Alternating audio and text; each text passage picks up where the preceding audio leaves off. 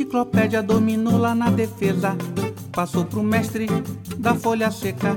Deu de bandeja para o canhota. Que bem lançou para o tostão. O maratona quis pôr a mão. Mas o vavá deu um lençol. Veio o capita, botou moral. É oração do futebol.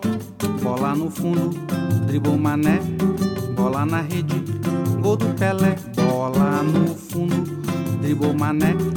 Bola na rede, gol do Pelé.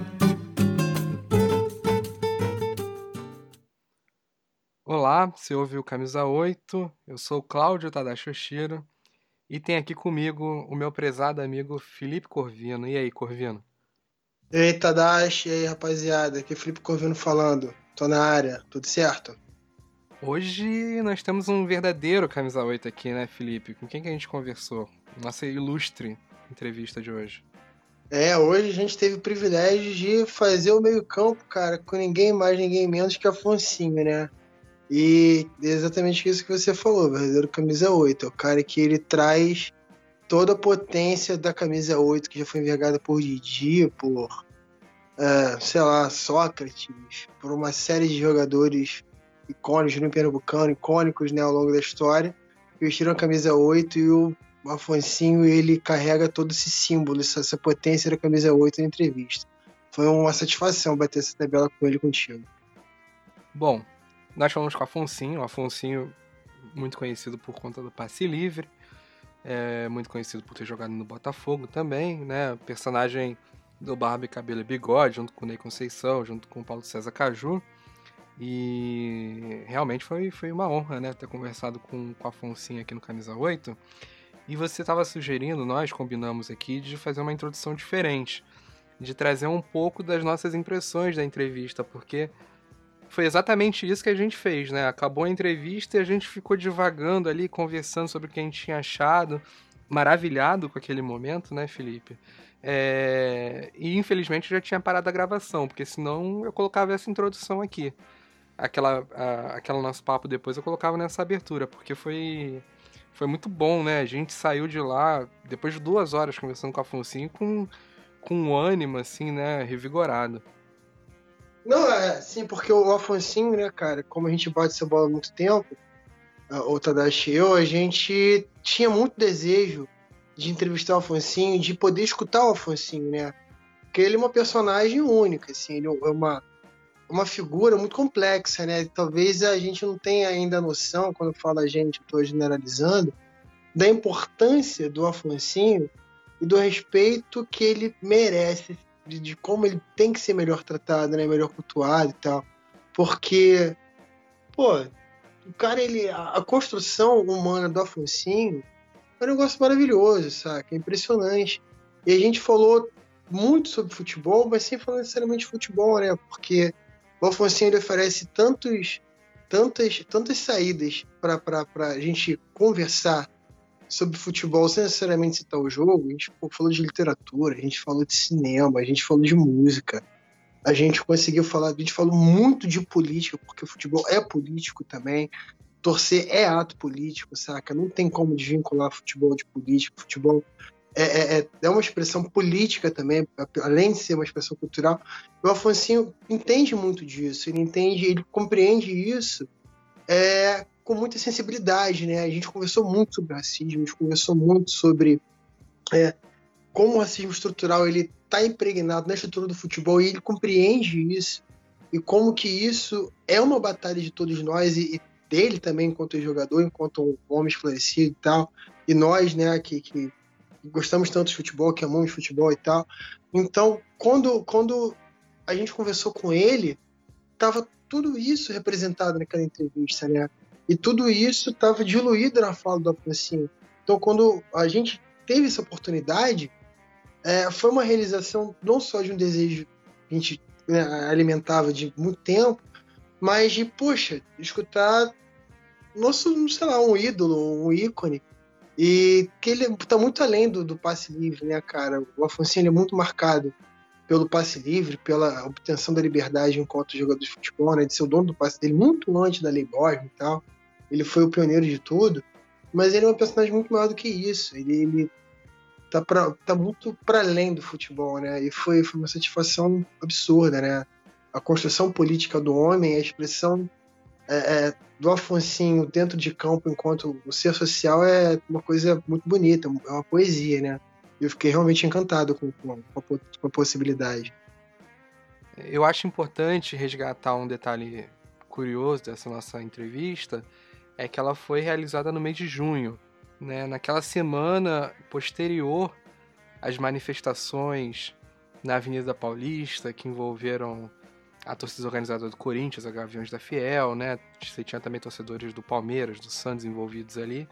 E nesse período de pandemia é fundamental é, ouvir o Afonso, porque é uma pessoa que está ligada ao mundo do futebol, mas também ao mundo da medicina, porque é, por muitos anos, até pouco tempo atrás, o Afonsinho é, exercia a profissão de médico lá em, na ilha de Paquetá, né, Felipe? Não, justamente. Como, como eu mencionei anteriormente, né, a gente falou muito de futebol, de política, de, de cultura de forma geral, é, sem falar necessariamente do campo de jogo. E o Afonso, enquanto médico, ele traz um, um, panorama, é, uma leitura de, dele social sobre isso, de uma forma que é, é muito lúcida, né? E a gente na época estava discutindo ainda o retorno do futebol no Rio de Janeiro, no Brasil, né? Então isso também foi uma pauta. E que a gente achou, assim, é, eu tenho meu posicionamento, Cláudio também, eu, eu imagino que ele comum do meu, que eu acho um verdadeiro escárnio, um crime, uma coisa absurdo, superior, qualquer possibilidade de repensar em voltar ao futebol como voltou, né? Porque nós vemos os casos cada vez é, é aumentando mais, né, de coronavírus, e você vê o Brasil na contramão de tudo que é recomendado para poder evitar a disseminação da, da, da, da, do vírus, né, cara? E o Afonso, enquanto médico, ele tem uma leitura muito profunda disso, muito sensível, porque é isso, né? É como a gente, como a gente diluiu ao longo da entrevista de novo, sendo repetitivo, porque a construção dele social enquanto homem ela se expressa no drible do jogador dentro de campo, enquanto jogador de futebol, mas também na humanidade enquanto médico de poder de fazer uma leitura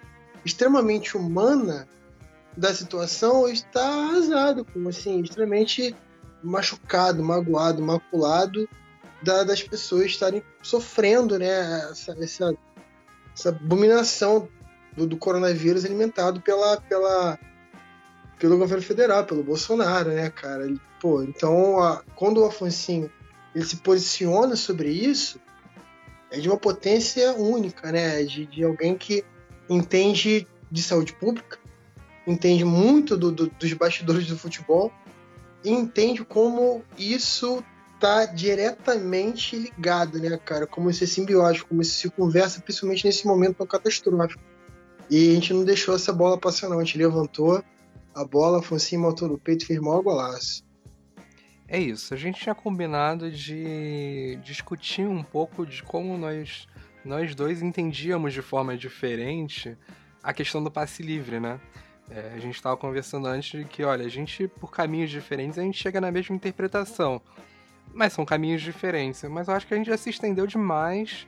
Eu acho que a gente conseguiu dar um, um panorama legal do que foi esse papo com o Afonsinho eu acho que a gente pode deixar por aqui, né, Felipe? É, não, é, eu concordo contigo, eu acabei, eu acho que me empolguei um pouco, né, porque eu sou um pouco motivo e falar do Afonso mexe com, com, esse, com esse meu estado, né, com, com as minhas emoções.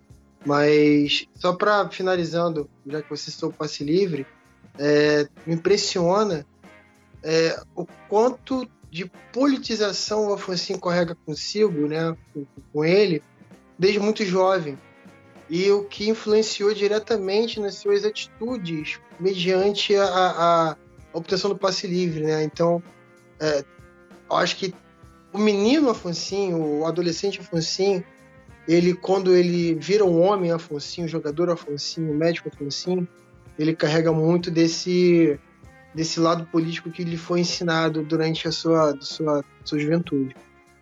Muito bem. Então eu vou fazer o papel de um camisa 8 aqui agora e vou te dar a bola na cara do gol e você marca esse golaço aqui pra gente. Como é que a gente vai encerrar isso aqui? Ah, então, a, a, o camisa 8, né? Ele pode ser achado, ouvido no Spotify, no Deezer, no SoundCloud, no Google Podcast, no YouTube e no iTunes, é isso?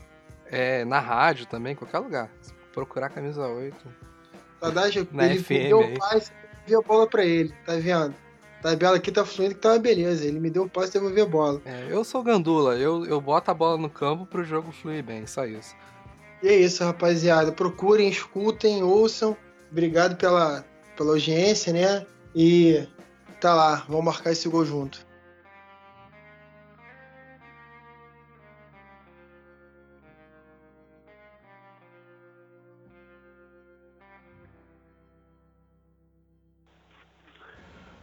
É, não, é, é, eu queria saber de você, né? Uma, porque a gente, todo mundo conhece o Alfonsinho do Botafogo, o que jogou no Santos, o Alfonsinho da lei do passe, aquela coisa toda, do passe livre, né? Mas eu queria saber como, como que o Alfonsinho da infância, o menino, como que ele se rebatou pela bola, como que ele começou a jogar bola, quais são as influências dele para jogar bola, as inspirações, né? Aquele cara que ele via jogar e falou, pô, quero jogar igual esse cara aí. Como que era é. o tipo, tu, tu, tua desenvoltura para jogar bola, as suas inspirações para isso, né? Porque uhum. isso vai explicar o Afonsinho adulto, né? o Afonsinho homem. O Afonsinho menino, ele uhum. dá a margem para a gente entender o Afonsinho é. homem, jogador, etc e tal. Legal, legal, muito legal essa pergunta. Bom, é o seguinte, eu, eu sou nascido em São Paulo, na capital, embora eu nunca tenha morado lá. É que a família da minha mãe era de lá e os dois primeiros filhos ela teve lá. Mas eu fui criado a infância em Marília, uma cidade do interior, e depois, de, de, de, a partir dos 10 anos, em Jaú, outra cidade do interior lá. E mas já em Marília, quer dizer, eu, desde que eu, minha lembrança mais distante, meu negócio é agarrado com bola, né? Assim, doentiamente, fanaticamente. E, então, mas aí Marília era sempre, sempre negócio de bola. Eu tinha dois amiguinhos mais chegados que moravam um em frente, o outro do lado assim. E a gente era muito ligado e bola no quintal ali o tempo todo, né? Numa casa no interior, no quintal, então ficava ali agarrado aquela bola e, e os outros dois, hora vinha um, hora vinha outro, e a gente ia jogava ali. Quando não tava era sozinho. Sozinho eu ficava jogando bola, tinha um puxado assim que embaixo tinha um tanque, um, um negócio, e tinha uma trava assim no, no, telhado, né, que fazia um ângulo. Aí eu ficava mesmo sozinho, ficava com a bola ali, pá, pá, pá. Fiquei, peguei uma prática de jogar a bola no ângulo, que me facilitava ali na, na garotada, porque o, ia jogar num campinho maior qualquer ali que tivesse uma baliza, o menino não alcançava, eu tinha facilidade de jogar a bola, isso é uma coisa que eu me lembro assim. E, e dali da, da, da de jogar da, do, do, quintal na esquina, né? Já com, com mais com mais meia dúzia de garotos. E dali, mais em cima do lado da Santa, atrás da Santa Casa, começava a zona rural da cidade, era fazenda de café. Então daí passei, a, a gente passava aí lá jogava no, nos carreiros de café assim e tal. E, e já e, em Marília tinha o Marília Atlético Clube. Lá tinha uma história de, de, de, dois clubes. Um era o São Bento, que diziam que era um time de elite, que tinha sido substituído pelo, pelo MAC, né, Marília Atlético Clube. E, então eu morava perto também ia tudo que era tudo que era jogo. Me lembro bem de uma, de uma, rivalidade que tinha com o Noroeste de Bauru, que é outra cidade mais perto assim, né? Que era uma camisa vermelha bonita. Também tinha uma, também tinha o, o América de de São José do Rio Preto, também tinha uma camisa assim, de tarde, no sol, aos domingos, aquilo era muito muito bonito. E, e ali eu já tinha, quer dizer, tinha dois jogadores que ficaram na minha memória de um garoto de menos de 10 anos. Que é, um era o Valtinho, que, que era, um, era um esquerdo, o cara. Porque o meu negócio sempre foi a bola, a bola mesmo, né? O jogo é mais outra coisa, mas até hoje eu sou agarrado com bola. E, e, e esse Valtinho era um cara muito habilidoso, muito habilidoso, jogador altamente técnico, um meia, um meia. E ele depois foi para o América de Rio Preto. E tinha um zagueiro central chamado Atílio. Essa coisa muito, agora conversando com vocês, vejo que é muito impressionante como é que esses dois nomes ficaram fixados assim, na, na, na, minha cabeça. Eu nunca mais esqueci. Era Atílio, era um zagueiro, porque eu me lembro que quando eu dava um chutão assim, bom, o goleiro bom, dava um chutão lá, né? É, ele, sendo zagueiro, ele, ele dominava a bola assim, com, com intimidade, botava no chão, sendo um zagueiro central. E isso ficou. Aí, com de 9 para 10 anos, eu me mudei para Jaú, né? Jaú tinha um time da, da divisão principal do Campeonato Paulista, um clube que fez uma tradição muito grande. Também era uma camisa verde e ouro, né? Com suor, aquilo, aquilo chamava muita atenção. Domingo de sol, aquele, aquela camisa ficava mais forte, era um amarelo e ouro, né? Amarelo, ouro, assim, e, e verde, 15 de Jaú. Bom, então era moleque lá, eu jogava também nessa altura com, com os garotos da, ali da, da esquina. Né? Jogava, no, tinha, uma, tinha uma porta de aço em frente à casa de um, de um colega, do Arruda, e a gente e a gente ficava chutando a bola ali, fazendo aquela porta de gol, era perto do colégio Padre Salles. E quando acabava a aula lá no sábado, final do sábado e domingo durante o dia, a gente pulava pulava para dentro da escola e jogava lá no pátio. Parecia uma quadra assim e tal. Não é o pátio da escola, coberto. E, e ali na esquina, que eu tinha meia dúzia, que eu até me lembro para nunca mais esqueci o nome do, daqui, porque era Afonso, Miguel, Jaime, Arruda e Bruno. Esses cinco dali da esquina.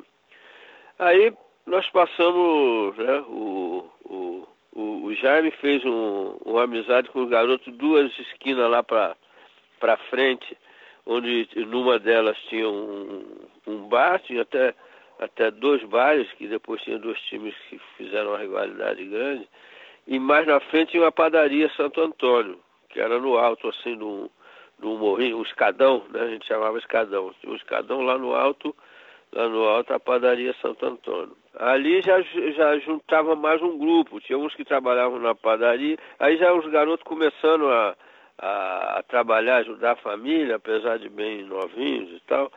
É, uns trabalhavam na, na, própria padaria, Santa Padaria da Bela, Bela era a dona da padaria, uma senhora gordinha assim, mas o nome era Santo Antônio, está lá até hoje. E e outro, a maioria dos outros trabalhava numa, numa, numa fundição. Lá tinha uma fábrica de, de chuveiro e fogão e tinha umas peças que eram fundidas, tinha uma fundição. E a maior parte, eu não tinha muita outra opção, tinha a, fábrica de, de móveis, mas isso lá trabalhavam os pais de alguns, assim, mais novos não. Né? Que a entrada da, da, da, da, fábrica de imóveis, que eram as, as, as toras de madeira chegavam do Paraná e, e ficavam jogadas ali na, na porta, tinha uma serraria. Aí entrava na serraria, transformava em tábuas e lá para dentro iam sendo trabalhadas, transformadas em imóveis. E aí em cima daquelas toras é que a gente se reunia também, mais à frente, quando nós formamos um, um timezinho. Porque a gente precisava arrumar um lugar para jogar. Tinha um terreno, é, descendo esse escadão, indo em direção à estação do, do trem, da, da estrada de ferro, é, ali as casas já rareavam um pouco, né? É, já começava a ser habitado, mas já tinha os espaços. E num terreno entre duas casas lá, a gente começou a, a, a ir para lá bater bola. Quer dizer, aquele ponto da, da padaria em cima do escadão, a gente de lá olhava, já se tinha um garoto ou dois lá com a bola, a gente já descia para lá, juntava, chegava lá de cima e couro comia ali. Aí no fundo, no fundo do terreno, era a casa de um garoto que não, não era chegado à bola, ele era coroinha da igreja, a mãe segurava muito lá e tal, e tal. Então eles não gostavam muito daquela molecada fazendo zoeira lá no terreno e tal, reclamavam, se a bola caía, era problema, essas coisas. Aí nós, nós, já o grupo já aumentando, molecada, e então a gente atravessou a rua Avenida Brasil, que é a rua é, onde depois eu, eu, eu fui morar, que era a rua da, que leva à estação do trem. E a parte de, a, de quem vai do centro da cidade para a estação, o lado esquerdo, aí eram menos casas ainda. Tinha uma casa que estava sendo construída e, e o terreno até, a, até o aterro, a estrada de ferro passava naquele trecho, ela passava em cima de um aterro até a estação. Então ali tinha aquele espaço, a gente mesmo, nós mesmo capinamos, tinha uma torceira grande no meio que cortava assim, parecendo a camisa do Vasco, cortava assim o terreno e a gente tirou aquela torceira e, e ficavam uns, uns, uns torrões de terra, né, de, de, a gente ter arrancado, de a gente ter arrancado as torceiras assim, e aí ficou um terreno legal de fazer um campinho, um campinho bacana. A gente, a terra lá em Jaú é uma terra vermelha, era muito forte assim, e aqueles, ficaram aqueles torrões que a gente acabou aplainando aquilo de tanto jogar em cima, tal, tal, logo, logo aquilo virou, ficou, ficou plano, ficou, só ficou uma marca assim, mas logo depois é, é, terra muito fértil, a grama. Então a gente jogava lá nesse, nesse, nesse terreno. E tinha esse latão da, da obra dessa casa assim, que o nego lavava a, as ferramentas ali, material, não sei o que, água com um pouco de cal. Mas a gente ainda tomava banho lá quando, quando acabava, quando que acabava barato. a pelada, né? A gente ainda jogava naquele latão e ia para casa. E outra coisa também que ficou muito marcada era que a gente jogava até escurecer, ficava de noite e a gente não queria parar, né? Mas não tinha, mas não tinha luz. Aí chegando, chegando a uma certa altura que não tinha mais, tinha que parar. Aí tinha um, um grito assim, fala, 10 minutos de quebra-milho, não sei o que. A gente não enxergava a bola, aí ficava chutando uns nos outros, pronto, ia embora. Ia embora. Que barato, cara. Pior que eu consigo imaginar tudo isso, cara. Você tá falando, é. eu consigo visualizar isso aqui na minha frente, assim.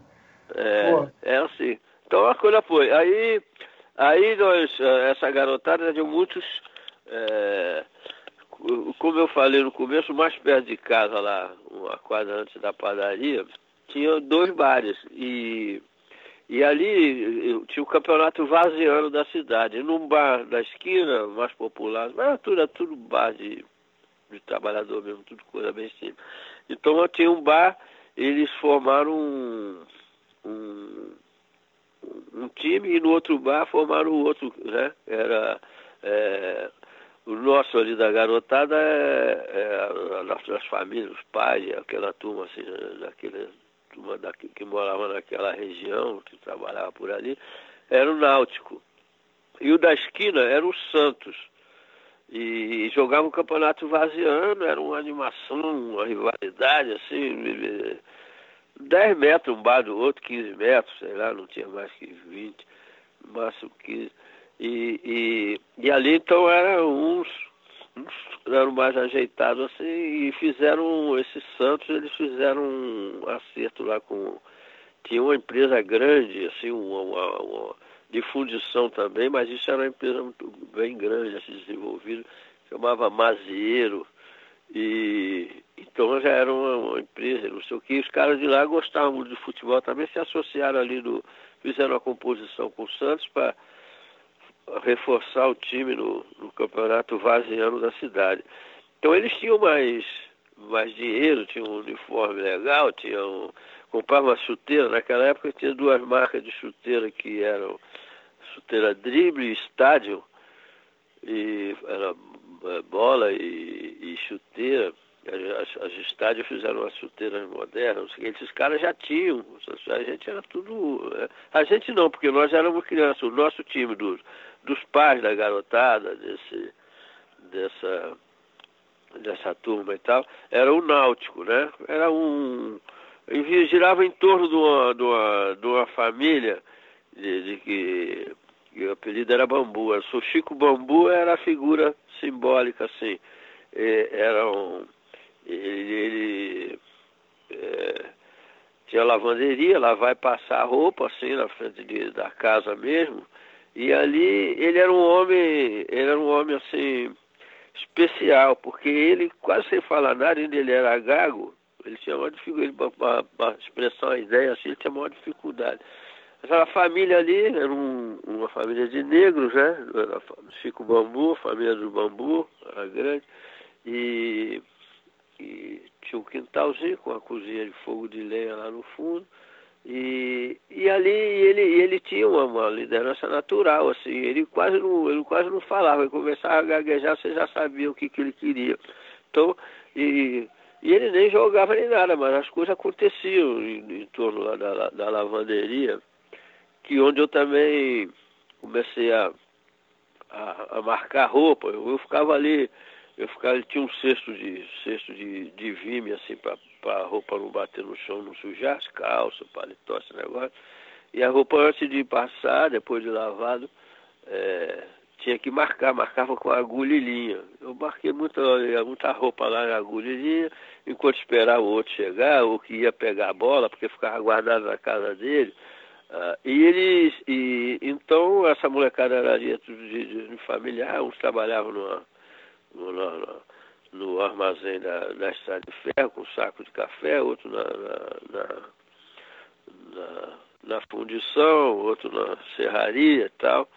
E assim, e então, e aí nós, nós pegamos o nosso time, eles, eles, eles aproveitaram e, e eles deram a, a, emprestava a bola para a gente jogar e deram as camisas velhas quando compraram o material para jogar o campeonato vaziano eles deram as camisas pra gente. Então nós formamos o Infantil Náutico, que era o nosso time dessa molecada lá, do, lá embaixo, que era da, da padaria Santo Antônio e, o bairro do Sapo, que era, que era mais né, pessoal mais simples, mais tal, e eles é, até pejorativamente chamavam os caras de bairro do Sapo, ah, pessoal do bairro do Sapo, não sei o que, molecada, mas assim. Então a gente fez o infantil náutico e jogava lá pela cidade naquele tempo todo.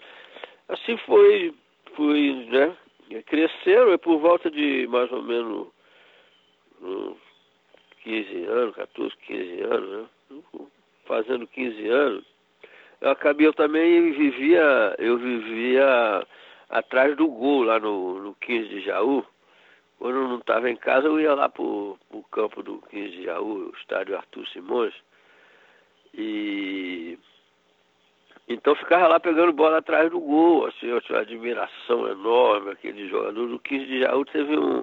É um time que no período auge do café teve um, uns times sensacionais, fizeram uma tradição lá, porque o café era muito dinheiro, então eles buscavam jogador no Rio de Janeiro, o, o grande Adãozinho foi meu primeiro mestre, grande mestre assim, um meia gaúcho que foi que foi da, da, do time ex-campeão do, do, Internacional lá no Rio Grande do Sul. Depois ele era o meia do Flamengo, Adãozinho, foi para a seleção brasileira na, na, na época da, da, da classificação para a Copa de 58. E então era uma figura assim admirável, adorável, que eu tenho guardo com muito carinho, assim. E ele tinha uma, ele tinha um, um jeito para lidar com a gente. Depois que ele parou de jogar, ele ficou treinando time, assim, ele tinha jogador que tinha uma condição que ele via que podia crescer, ele se dedicava, ficava batendo bola, e ele técnica apurada também, ele era muito técnico, era até meio gordinho assim, mas jogava muito. E então o Adãozinho nessa, nessa época lá do 15. Foi nessa época que que acabou o negócio do café, o 15, o 15 ficou, ficou mal das pernas. O, o estádio até era um estádio que tinha sido improvisado quando o time subiu para a primeira divisão e eles e eles aí tinha que ter um estádio para jogar com, com, os times da primeira divisão e eles construíram um estádio improvisado de madeira foi quebrando galho naquilo não fizeram um, um um definitivo, aí quando a, a maré ficou braba, foi, acabou até o vento mesmo, acabou levando essas arquibancadas. E então ficava lá atrás do gol, Inocêncio era um goleiro né, histórico lá na cidade, Inocêncio, uma figura também né, maravilhosa, uma figura humana sensacional. Eu ficava lá pegando bola nesse negócio. Aí o 15 nessa crise, o 15 nessa crise começou a aproveitar, eh, eu estava por ali, aí eu dei, você treinar, não sei nem como, aí fiquei no amador do 15. Quer dizer, o 15 profissional tinha um amador, toda a equipe profissional é obrigada a ter um amador. E, e o que então não, não, não tinha jogador para trazer de fora, naquela época tinha aspirante também, né? E então era uma dureza para fazer um time para jogar o campeonato, já caiu para a segunda divisão. E então, como era esse tempo de crise, aparece oportunidade. Aí eu fiquei jogando o amador do 15 ali, começaram a me aproveitar, me levar numa viagem, não sei o que, ah, isso vai cair, pá, e tal. Aí comecei a ir no amistoso outro. Uma vez fomos jogar em Jacarezinho, eu me senti o cara mais importante, porque, pô, já tinha atravessado a Jacarezinho, a fronteira já do lado do Paraná. Falei, porra, já saí do estado de São Paulo. Fiquei cheio de moral com, com aquela história. E, é, me senti assim, falei, pô, tá legal. E aí começaram a me aproveitar, né, na minha história. Também, ainda quando estava na primeira divisão, que eu ficava lá pegando bola e assistir jogo lá, entrava de qualquer jeito no estádio. Também eram os times, os times, o, o auge do futebol brasileiro, né? Uhum. E, e, era a primeira divisão. Então eu me lembro bem dos, dos jogadores. Naquele tempo se usava muita massagem para jogar. E aquele jogador forte, né? Do, do Santos, já com Pelé Manga, goleiro, era o goleiro do Santos, eu me lembro bem dele, uma figura assim, grandão no gol. É, é, né, já com os grandes jogadores, Pelé e tudo, e jogavam lá, o, o, e, Santos, Corinthians, São Paulo. E, e, então já na minha cabeça já crescendo aquela fantasia, né? E e aí quando ele pôs na segunda divisão com essa, com essa crise, comecei a ser aproveitado, com 15 para 16 anos. Mas eu cheguei a jogar os dois campeonatos da segunda divisão com 15, 16 anos, é, porque a legislação permitia que o, que o time amador do, é, é cedesse até quatro para jogar no, no, no principal.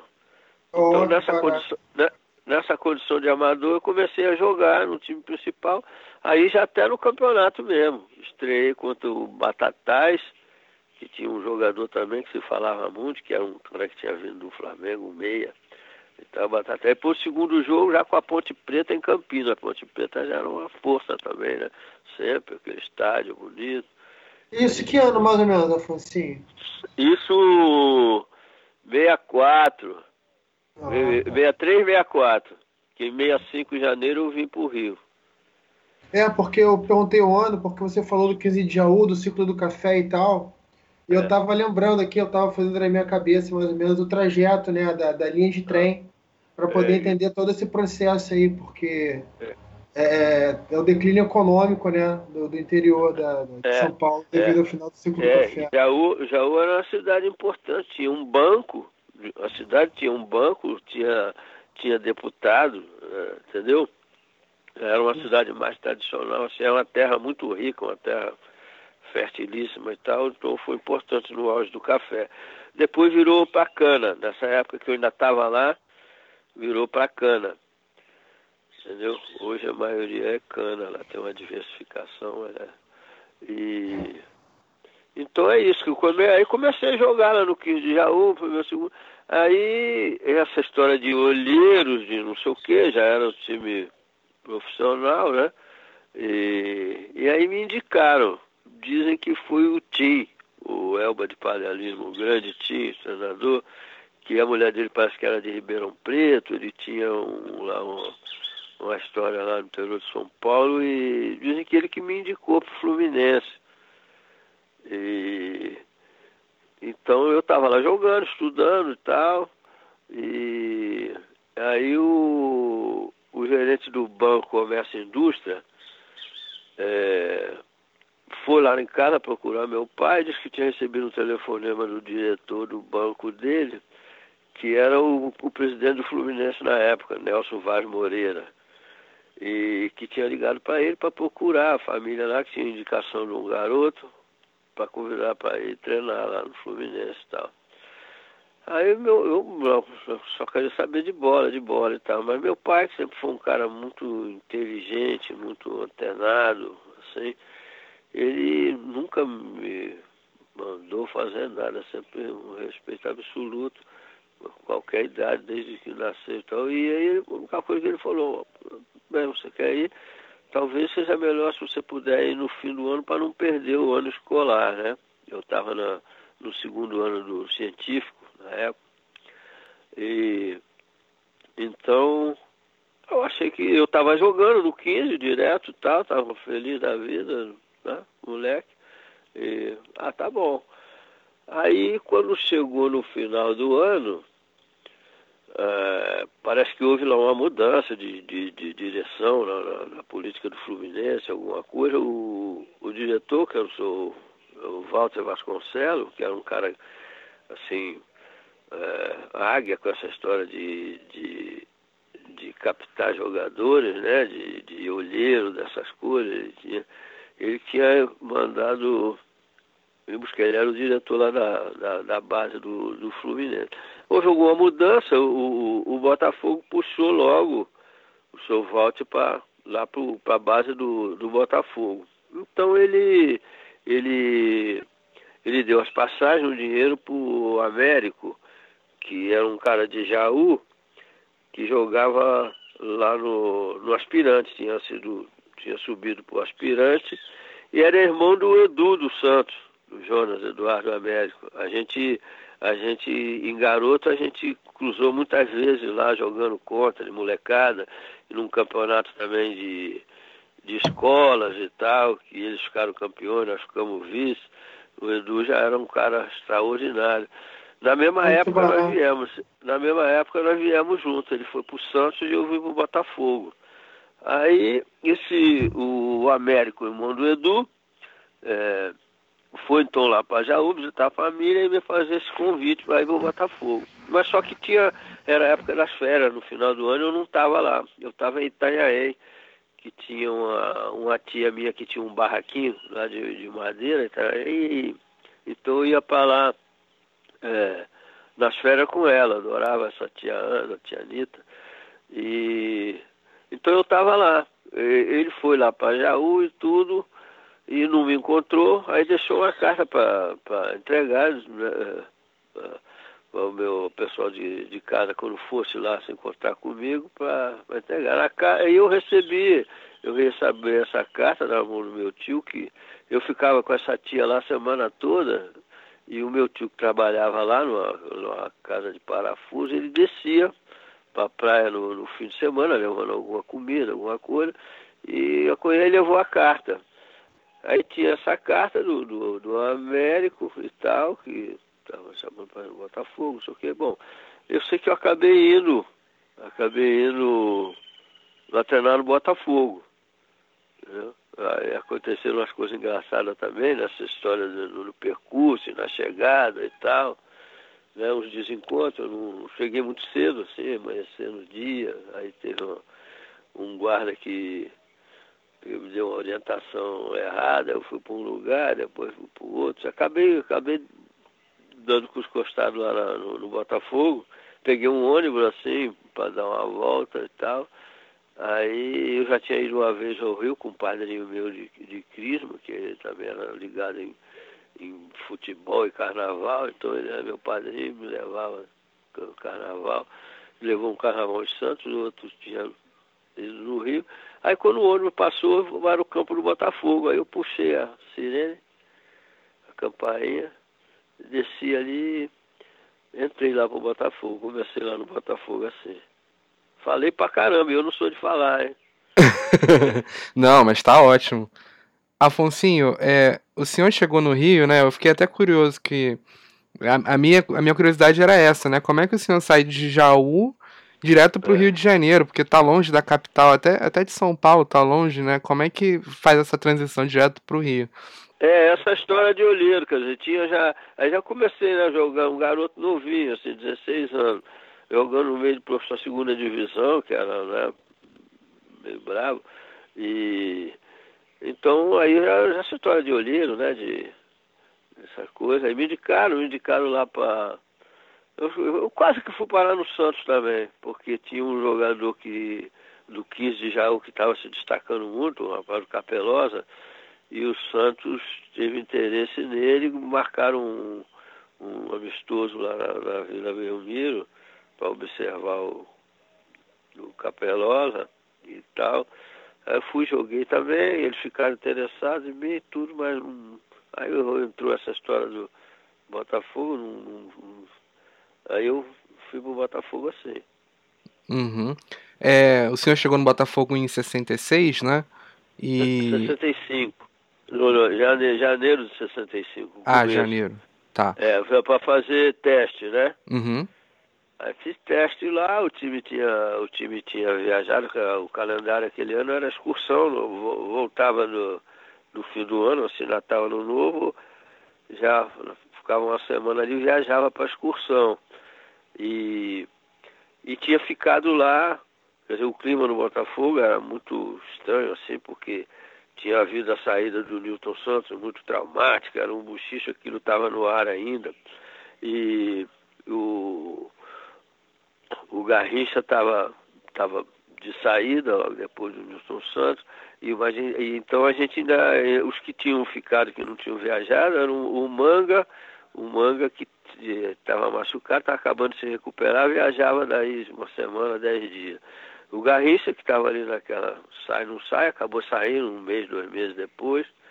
O Quarentinha estava lá e tal. Foi essa mudança, entendeu? Essa, essa mudança, assim, de um, de um grupo para outro. Então saiu ao mesmo tempo, saíram ao mesmo tempo saiu Newton Santos, o Garrincha, o Zagalo, depois tentou voltar, não conseguiu.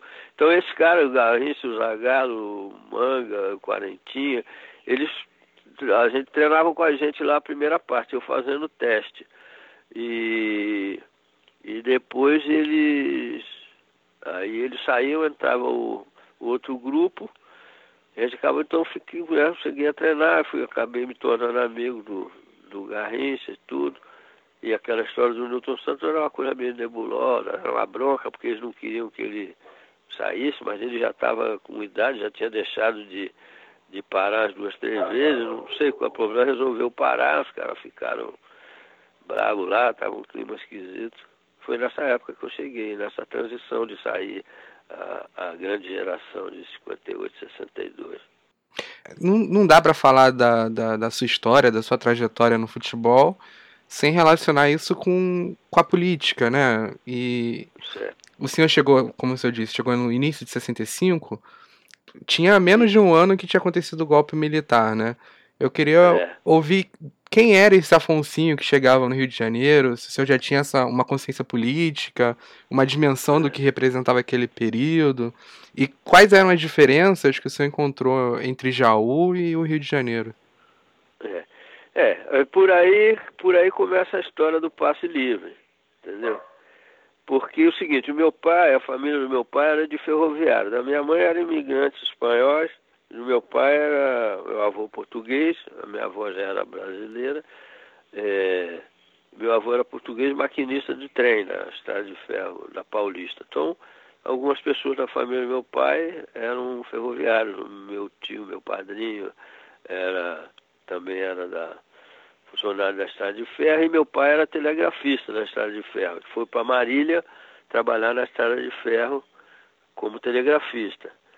E, e então eu, eu já, em, já em Marília fiquei muito atento, era uma época de, de, de uma época política que, que eram as greves de ferroviário, quando passaram a passou, foi estatizada a estrada de ferro, que era um dos ingleses, né? Os ingleses, os ingleses eram instalaram e eram donos da estrada de ferro e houve a, foram encampadas a estrada de ferro e tive ali e meu pai, meu pai pertencia à cooperativa do, do cooperativa de os ferroviários tinham uma cooperativa de consumo para conseguir melhor preço no, na, no, nos produtos e tal, eles tinham meu, meu pai ali e, e participante dessa, desse movimento do, do, ferro, do ferroviário assim, da, da política. Meu pai era muito inteligente. Depois ele se formou professor, que era a vocação dele mesmo, seguindo minha mãe. Minha mãe era professora, foi parar em Marília, porque ela era professora, se formou em São Paulo e tinha que trabalhar, tive que ir para o interior. Aí foi para lá, casou com meu pai e tal, foi infância em Marília. E eu falei que as duas coisas na pergunta tinham ligação com o passe por conta disso, que eu joguei esse 63, 64 em, Jaú na condição de amador, que a legislação naquela época permitia, né? E, e aí teve esse convite, eu vim, eu ainda era amador, mas o amador, ele era preso, tinha, era, o, o passe do amador era preso, é uma, é uma, é uma contradição, né? Porque como é que é amador e tem passe? Era um, não era intitulado passe, mas era um vínculo permanente, né? Você, o, o amador de um clube profissional, ele não, ele não, não podia se transferir para outro amador é, também ligado a, a, Porque os amadores também eram, dos times profissionais também tinham inscrição na CBF, a ficha de amador. Então você, você ficava preso. Você não tinha contrato, mas era preso. Você tinha que fazer um estágio de um ano, dois anos, para tentar se liberar. A legislação era assim. E quando eu vim, quando eu vim para o Botafogo, é, então os clubes profissionais tinham chamados contratos de gaveta. Quer dizer, ele, fazia um, um, contrato sem data e prendia. Se você quiser sair, eles registravam o contrato, você estava preso. Mas o meu pai já com essa, com essa cabeça política, assim, né, é, ele ele não aceitou fazer contrato, ele não, não, se conformava com essa história de passe, assim, do cara ficar, ficar preso, né? Ele não, nem, nem com o 15 de Jaú não assinou contrato de, de, de profissão, contrato de gaveta.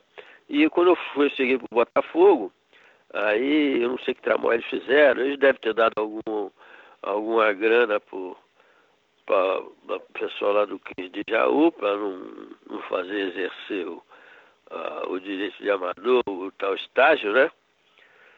Rolou esse papo assim, mas eu nunca fiquei nem sabendo não, mas certamente rolou. E então eu eu pude ir para o Botafogo, porque eu não tinha contrato de gaveta, ou então eles teriam que pagar, né, pelo meu passe, se o contrato fosse registrado, mas eu não tinha. E eu joguei os primeiros anos, os primeiros dois anos pelo menos no Botafogo, sem assinar na mesma condição de amador, mesmo já no time profissional, sem assinar contrato, nessa, nessa brecha da legislação que permitia utilizar até quatro amadores do clube. Porque meu pai não queria assinar o tal de contrato de gaveta. Mas depois eu. Aí chegou uma condição que eu não tinha como sair e acabei assinando, né? E então isso sempre eu sempre fui interessado na, nas questões da política. Primeiro, com o começo lá com os ferroviários de, de Marília ainda. E depois, é, depois aí houve 64, aquele tudo, tudo né, muito, muita ebulição, muito rebuliço. E, e eu sempre atento a isso, a questão política, a questão da, da liberdade. Você sempre fez mais uma pergunta que eu não respondi. Alfonsinho, você você tá falando aí, cara, da tua da tua chegada no Rio de Janeiro, como que você as diferenças, né, culturais ah, isso, você isso, encontrou isso. em Jaú no Rio de Janeiro? Ah, ah, isso foi também uma coisa muito interessante, tá? Porque eu fui morar na, na, na, na uma casa que o Botafogo tinha ali na, na rua São Manuel, que é uma travessa da Rua da Passagem ali, tudo em Botafogo, o Botafogo tinha uma casa ali para os garotos que vinham de fora, né? Tinha garotos de todo lugar. Então isso foi uma coisa muito interessante, quer dizer, eu cheguei, eu cheguei de Jaú, interior de São Paulo, tinha uns garotos interior de Minas, tinha uns pernambucanos, tinha um baiano, zagueiro baiano, tinha uns de Campos, é, de tudo que era lugar, entendeu? Qual era o jogador aqui de Campos? De Campos era o. A gente chamava ele de campista mesmo, lateral esquerdo. é. Eu não me lembro o nome dele agora, não era Márcio, era um nome assim, mas ficou mais firme, era o campista. Teve até uma história muito interessante com ele, porque a gente era garoto, morava tudo ali, tinha um, um, um camarada que ficava lá tomando conta e tal. E, e, e teve um, uma ocasião é, com campista, duas coisas assim, importantes na área de saúde. Uma foi com o campista, que ele, ele pegou uma alergia. Quando chegou em, a gente chegou em casa assim, né? A gente comia no clube, comia no clube e, e morava aí nessa casa da Rua São Manuel. E, e aí ele, ele teve uma, uma alergia lá, não sei se foi algum alimento, alguma coisa, ele teve uma alergia muito importante que, que ele, ele era meio fanhoso assim, e ele chegou e, e olhou no espelho assim e falou, eu tô parecendo um bicho. Ficou com uma alergia importante assim, ó. é, é, mas passou. Agora o segundo caso foi mais foi mais uma alergia grande, a cara dele ficou inchada assim, redonda, tudo inchado, mas resolveu lá. E agora o outro foi assim, mais bravo porque era o Ciro, um lateral direito pernambucano, ele teve tétano. Tétano dizia que pegava nessa coisa de, de, fertilizante natural, né? Estrume, não sei o quê, e, e uhum e são, são doenças provocadas por lesão pontiforme, agulha, coisas pontudas assim, metálicas, não sei o que, o bacilo, né? Do tétano. E um, um dos nossos morava ali com a gente, teve tétano, é um negócio brabíssimo, cara muito morre, né? Isso foi uma coisa assim que impactou muito ali na, na, na, na convivência da gente.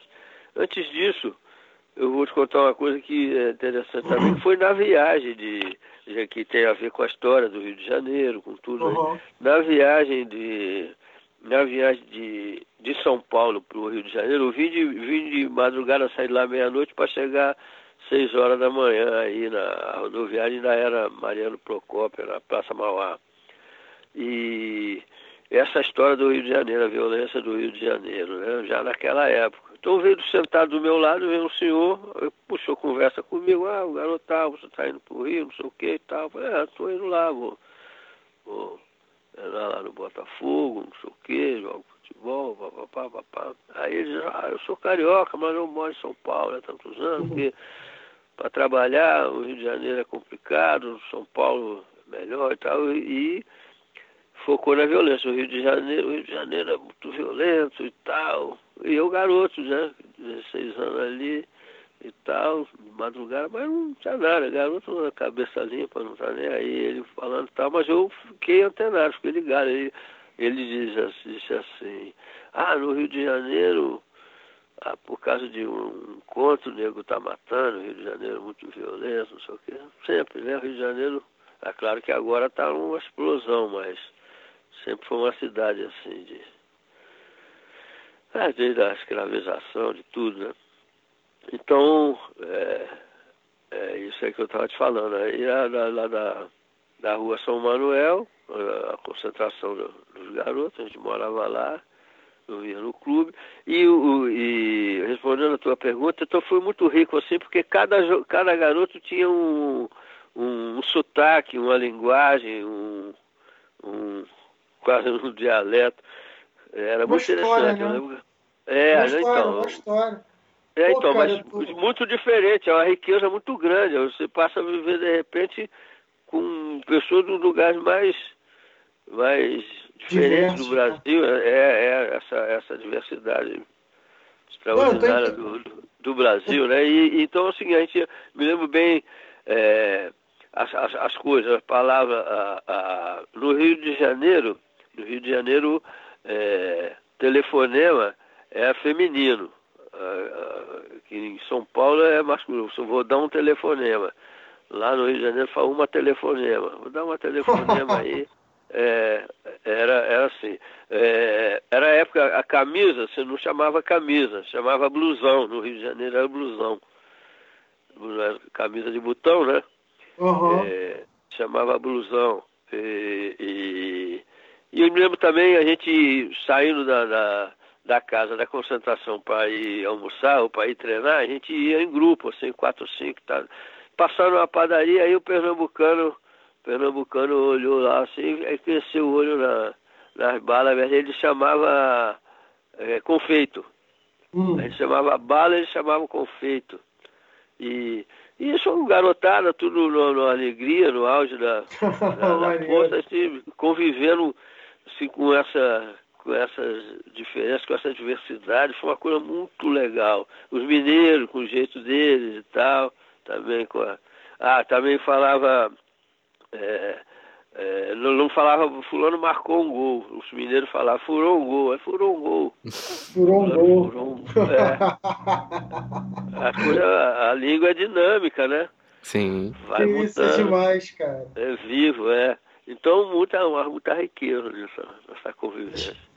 Afonso, deixa eu te. A gente está falando assim, você falou das suas influências é, políticas, né? Que você teve um exemplo lá em Jaú com o lance é, da, do teu pai, com o lance da, da linha de trem. Você falou um pouco da, da, da, tua influência assim, cultural com relação ao carnaval, que tu falou que teu tio te levou, aquela padrinho, se não me engano, aquela é, coisa é. toda. Você já tinha contato com esse tipo de, de, de cultura.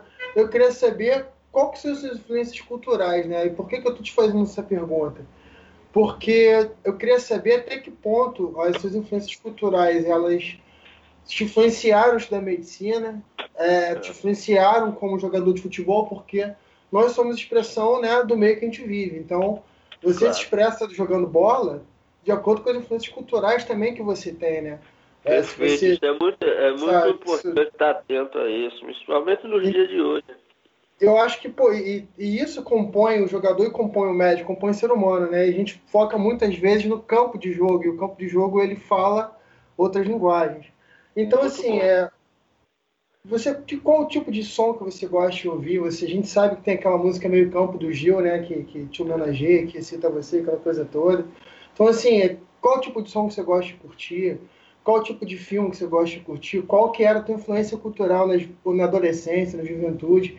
E depois de adulto, como é que era a tua atuação na faculdade né, é, de medicina nesse tempo? Porque eu não sei, mais ou menos, a gente está falando no início da década de 70, final da década de 60, início da década de 70, tinha um mal aí no Rio de Janeiro, né, que é o movimento artístico universitário.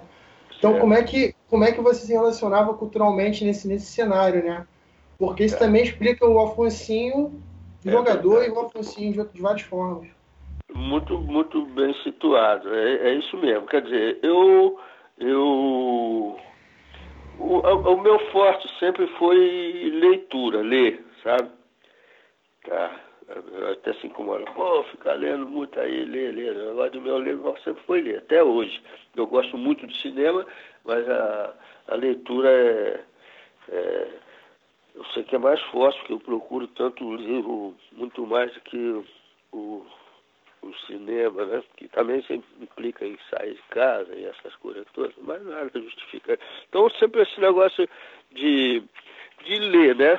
É, eu tenho na, na última série do, do curso primário, eu, eu ganhei um livro da, da, da professora Aparecida. Ela era muito ligada em literatura, assim, mas era ainda a quinta série do curso primário, né? Mas era o final, o último ano. E ela me deu um, um, um, livro de, de que gostava de como eu, como eu, como eu tinha apreço assim por ler e tal, e vou escrever, não sei o quê. Mas isso só um, um ponto, cara. E então é, já sempre me guiei muito por aí, o, o, livro e a, e a música, né? A música, assim, a música é, muita gente sempre fala, poxa, mas você ouve que vai em casa, não sei o que, dia e noite. Realmente eu fui muito ligado. É, é, é a minha orientação de, de vida, eu devo, é, é sinceramente, a, os caminhos, as minhas escolhas estão muito pela, pela música e, e pelos livros, né? A, a literatura brasileira e, e, também de outros, assim, principalmente sul-americano. É, eu tenho uns livros que eu já li cinco, seis vezes. Agora eu estou me coçando para ler de novo o mesmo livro. Era é, Jorge Amado, Graciliano Ramos, é, é, tantos aí. Em casa, a minha mãe era professora primária, meu pai se tornou professor, eles tinham coleção lá completa de Monteiro Lobato, infantil e depois adulto também, aquelas coisas do petróleo. E, e eu me lembro que uma vez eu peguei, não sei nem por que, que me chamou a atenção, eu peguei um livro ainda em Iaú, é, era o Curtiço, da Luiz Azevedo, um livro que oh. me impressionou assim na né? Aquilo me, me marcou, assim, porque eu fiquei ligado naquilo, li até o fim. E ele está muito atual de novo, né? Com essa eugenia que está rolando no Rio de Janeiro, com esses assassinos que estão no governo aí, tá complicadíssimo, né? Então o é, livro está atual demais de novo. É. Isso. Então. É, Guimarães Rosa, né? Eu sou outro. Uhum. É, o Garcia Marques também. São, são livros assim que eu já li quatro. Muito bom, muito bom. E... e você me lembrou, cara, você me lembrou que o Aldir Blanc, ele faleceu, foi ontem, fez um mês que ele faleceu e o Aldir, ele fala muito de Paquetá, né? E você tá é. morando em Paquetá. É. Morando Pô. Eu sou, ah, eu sou fã, confesso, do Aldir. Ah, o Aldir é... Eu não sabia, mas outro dia eu vi agora por ocasião da morte dele, declaração forte, lindíssima do, do Dorival Caymmi, elogiando ele, a poesia dele, a letra dele. É, o livro do Palavreado. Impressionante. É, também interessante, né? Ele se formou lá né, na mesma escola que eu, era uma turma, uma turma depois ou antes, sei lá. Valdir? é. Olha, vocês fizeram, me... vocês fizeram medicina é. na mesma faculdade, cara? É, na mesma faculdade, mas eu não conheci ele lá não. Oh, que barato! Ele, é, acho que ele era um ano, dois à frente, e ele, ele não ficou muito tempo como médico. O pessoal até contava, a pessoa conhecia ele, que ele acho que estava pensando em fazer psiquiatria, mas quando ele teve que ver aqueles negócios, ele falou, porra, então eu tenho que ser, então eu tenho que ser internado, não um médico. O que, que, eu, que, que eu vou fazer com esses caras igual a mim? É. E, aí não, não seguiu na, na, na, literatura, na poesia, no verso. E é genial. Então era isso, a gente estava falando do que mesmo? Nossas referências culturais, né, cara? Ah, isso sim, sim. É, é, e a música, né? A música, já mesmo assim, mesmo de, de, mesmo de garoto, eu te falei que, que esse meu padrinho tinha me levado um carnaval em Santos e o outro no Rio de Janeiro. De Santos eu Ele me lembro. Com, com muita clareza, assim, em Santos tinha um, na época do carnaval, não é? aquele negócio de carnaval, tinha um, um serviço de alto-falante que, que, que o som pegava a praia toda, assim, né? É, alto-falantes pela, pela praia toda e, e, e, tocava incessantemente o Jackson do Pandeiro. Eu fiquei. Oh, que barato! Fiquei alucinado com aquilo, né? O, o Jacques do Pandeiro, é, já desde já era muito garoto, muito criança nisso, mas eu fiquei completamente fascinado por, por aquilo. E. Que maravilha! E, e, o, e o, negócio de, o negócio do samba, o sambinha, tudo, tudo a ver com futebol, o samba, né? Então eu, eu meti a cabeça nisso direto mesmo. É, porque o futebol e samba é expressão cultural, né, cara? Eu fico pensando é. muito nisso, né? É, que o, é, e... o, jogador, aquele, aquele jogador mais malicioso, mais driblador, geralmente ele samba bem, ele é bom sambista, né? É, eu, ele, ele é um o, cara. O ritmo tem, tem tudo a ver, né? Isso. Tem, é, é, tudo o, a ver. O deslocamento é eu, né, do corpo. Por isso que eu gostei muito quando você falou aí da, da, da dessa parte da, da, da, forma de expressão, da cultura, né? É, agora isso ficou a, a, coisa mais importante dos últimos tempos que eu, que eu ouvi falar, o pronunciamento mais fundamental para mim, que me deu uma direção, é a fala da, da, da atriz da Montenegro, que ela... Montenegro. É, ela dizendo, porque a gente sempre teve, sempre teve aquela discussão lá para trás da, da, da, da, da ditadura, que não primeiro você tem que é, fazer crescer o bolo para depois repartir essa conversa fiada, né? Essa mentira do capitalismo. Não, você, pô, você que agora volta, agora de desenvolver essa história desse, desse pilantra aí da fazenda, né, da economia, né? Não, o desenvolvimento, não sei o que, está decolando, está decolando. Não interessa decolar à custa de, de escravizar a população, né? É o caminho oposto do que já o mundo não aguenta mais, assim, a hiperconcentração, né? É hora de distribuir. E então a gente sempre teve sempre aquela coisa da, da, da que, que, o povo precisa de, de educação, que é a questão, a questão brasileira é isso, da pessoa se informar, né? Que é o outro ponto, que é o outro ponto crucial dessa fala furada aí, a história de, de escola sem partidos, né? Eles querem é, escravos sem informação. Uhum. Né? É, é escravo sem informação, escravização, um negócio primário, vergonhoso e tal. Então sempre achar assim, não, precisa educação para as pessoas se entenderem, para crescer, para ter um juízo crítico e tal, educação. Agora ela, ela falou que eh, numa fala qualquer assim, eu pimba, prestei atenção, não sei que a coisa mais importante de um, de um povo é a cultura. E isso é sem dúvida, sem dúvida, independente de, independente até a educação é fundamental, é, é, é inadiável, né? E, mas a cultura, quer dizer, a forma como o povo se expressa, o cara pode ser analfabeto, mas tem um, é um compositor, tá? Estamos cheios disso aí, uhum. né? De, de, de, de artistas, é, de artistas populares e tal, e aquilo comunica, a cultura está muito lá na frente. Então a forma de expressão é a coisa principal, a principal característica de um povo. Nós acabamos de ouvir sobre esses encontros com personalidades da cultura e sempre que o senhor concede uma entrevista, fala da importância que a seleção de 1958 teve na sua infância. E o senhor pôde jogar ao lado de duas grandes figuras dessa seleção, né? Com Garrincha no Botafogo e depois com Pelé no Santos. Então eu quero saber é. também sobre esses dois encontros com dois jogadoraços da seleção de 58. Certo. É, isso aí é o valor, o valor maior que eu trago no, no, meu coração, é isso aí. A coisa, a coisa que o, que o esporte, no nosso caso o futebol, ela, ela tem de, de mais importante, a coisa maior, é a, a convivência entre os parceiros. Assim, no, no, futebol, não sei se por causa dessa, de ser uma carreira curta, ou não sei, isso é uma coisa muito maior, entendeu?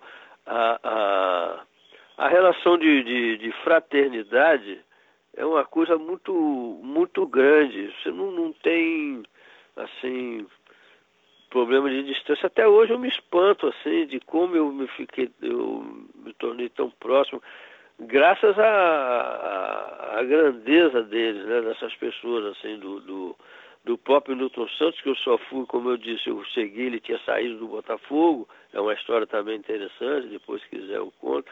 Ficou aquele buchicho, nego falando não sei o que, não sei o que, não sei o que lá, depois eu só fui conhecer ele uns três, quatro anos mais à frente, quando ele retornou ao clube, né?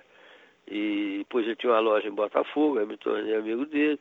Também me aproximei muito do Zizinho, do Didi, né? E, e, do Garrincha também foi uma história interessante, porque eu treinei esse, esse mês, dois meses, quando eu vim fazer teste, quando ele estava ali, o time saiu de discussão e eles treinando ali com a gente. e a sensibilidade dele, assim, num nível do, tão extremo, que eu era um moleque do interior, ele treinando ali, não sei o quê. Aí no, primeiro carnaval que eu, no ano seguinte que eu fui, é, né, eu sempre gostei assim, aí fui visitar, lá no Botafogo tinha um bloco da chuva, e, e aí eu fui assim, devagarinho, moleque ali, encostando, não sei o quê, reunia na padaria na esquina da Voluntário com a Real Grandeza, o bloco da chuva, era o Manelão, um cara que era lá da. lá da.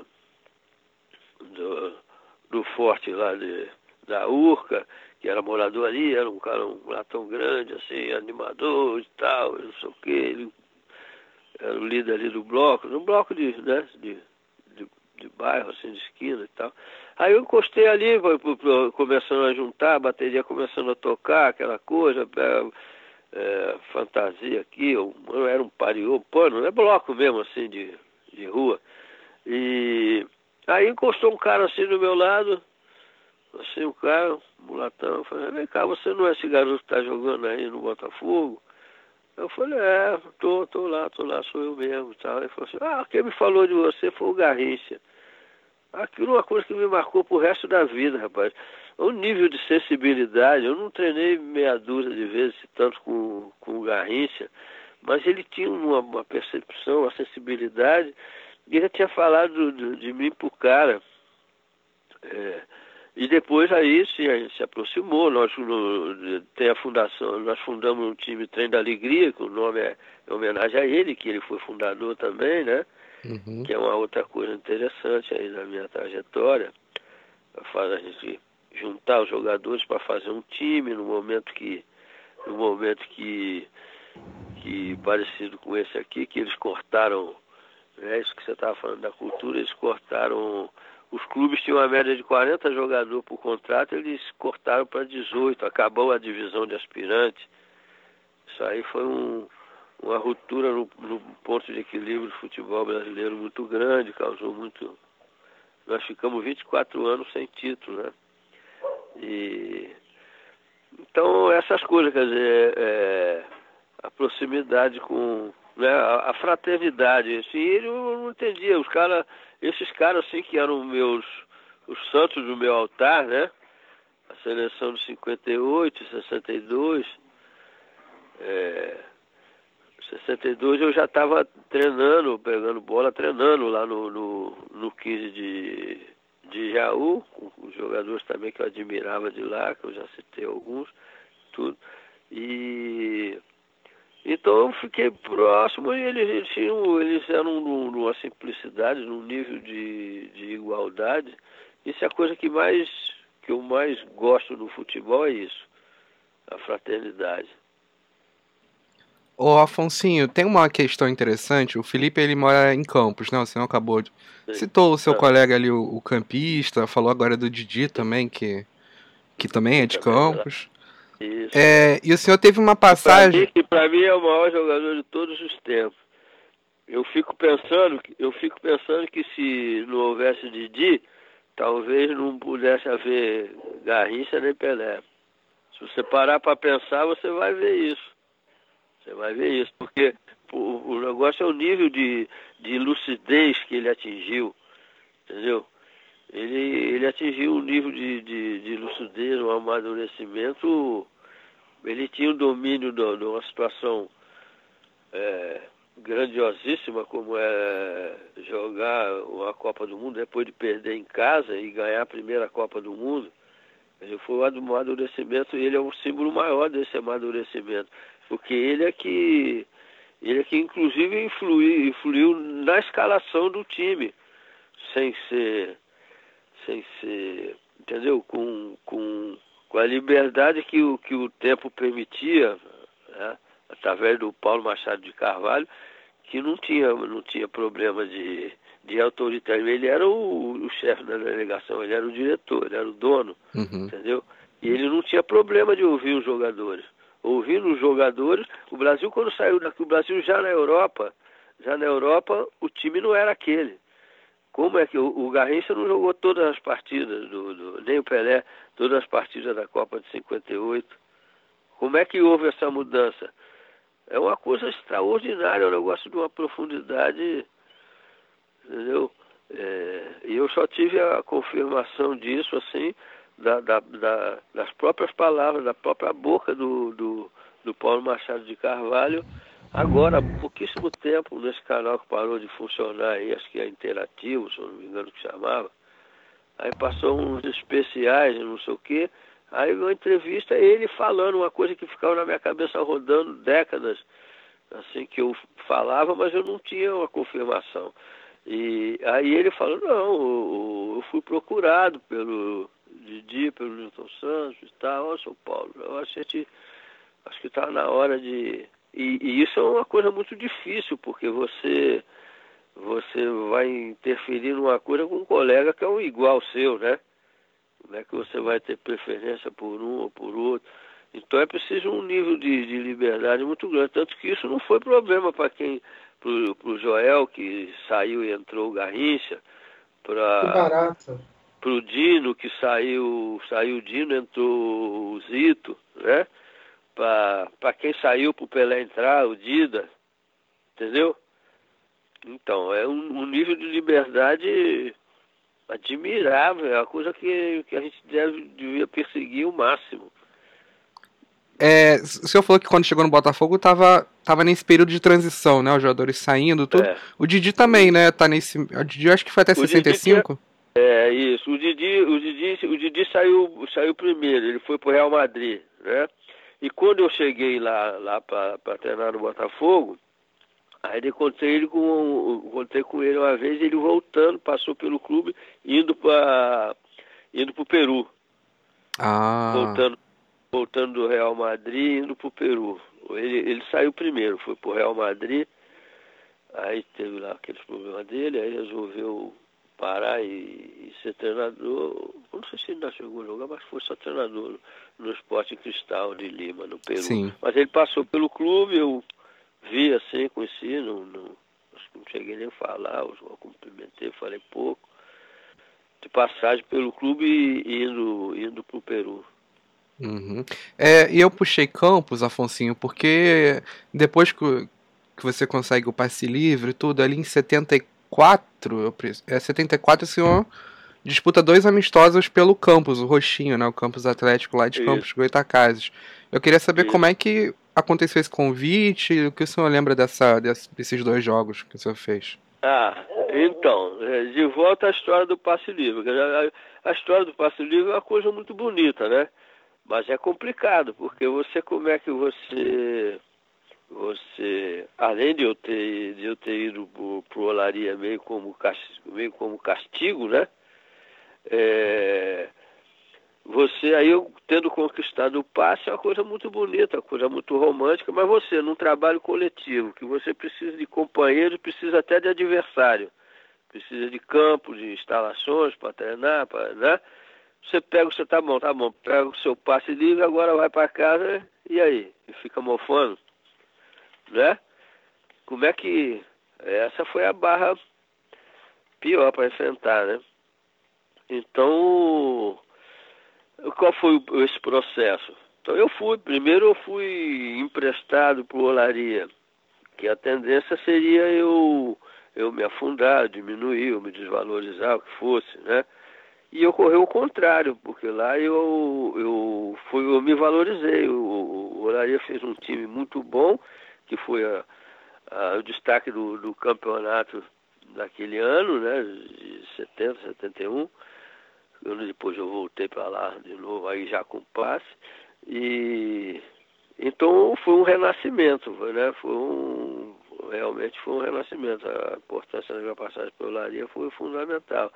E, e, aí, com passe, também naquela época começou a aumentar essa história de jogador ir para fora, né? E, e, e, e, também acabaram com a divisão de aspirante, quer dizer, o, o desemprego foi grande no, no, no futebol, né? além do que a garotada que vinha sendo formada ficou sem horizonte. De, de ter um grupo de 40 contratados para ter 18, é um funil muito grande. Né? E, então, é, eu com passe livre, enfrentar isso, encarar essa, essa situação. É, então aí e, e, o que acontece? À medida que o tempo vai avançando, entre um contrato e outro, é, começou a se, a se ampliar o, o período de, de, de, de, eu não estar em nenhum clube. Acabou um contrato até chegar o outro. Por quê? O que acontece? Quando o clube não ganha nada na transferência do jogador, ele não tem interesse naquele jogador. O interesse no contrato dele e tal, mas ele não vai fazer um, um lucro com aquele jogador. Né?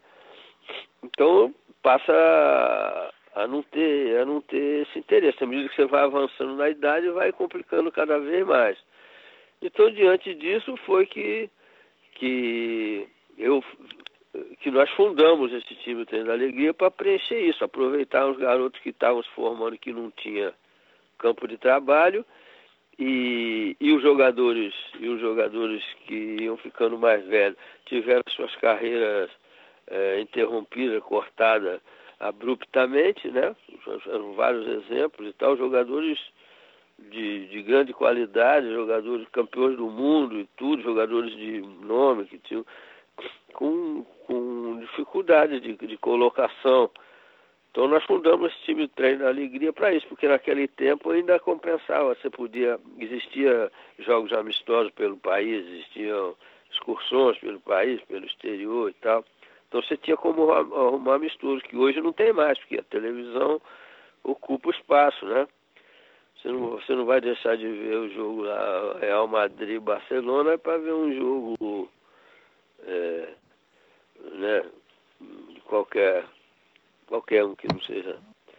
Então, é, mas naquela época você ainda, ainda permitia, quer dizer, então nós fundamos um time para a gente se defender, para resistir, que era uma coisa da época mesmo, que estava em todos os setores da sociedade, na imprensa, na, nas artes, no, no, emprego, em tudo, né?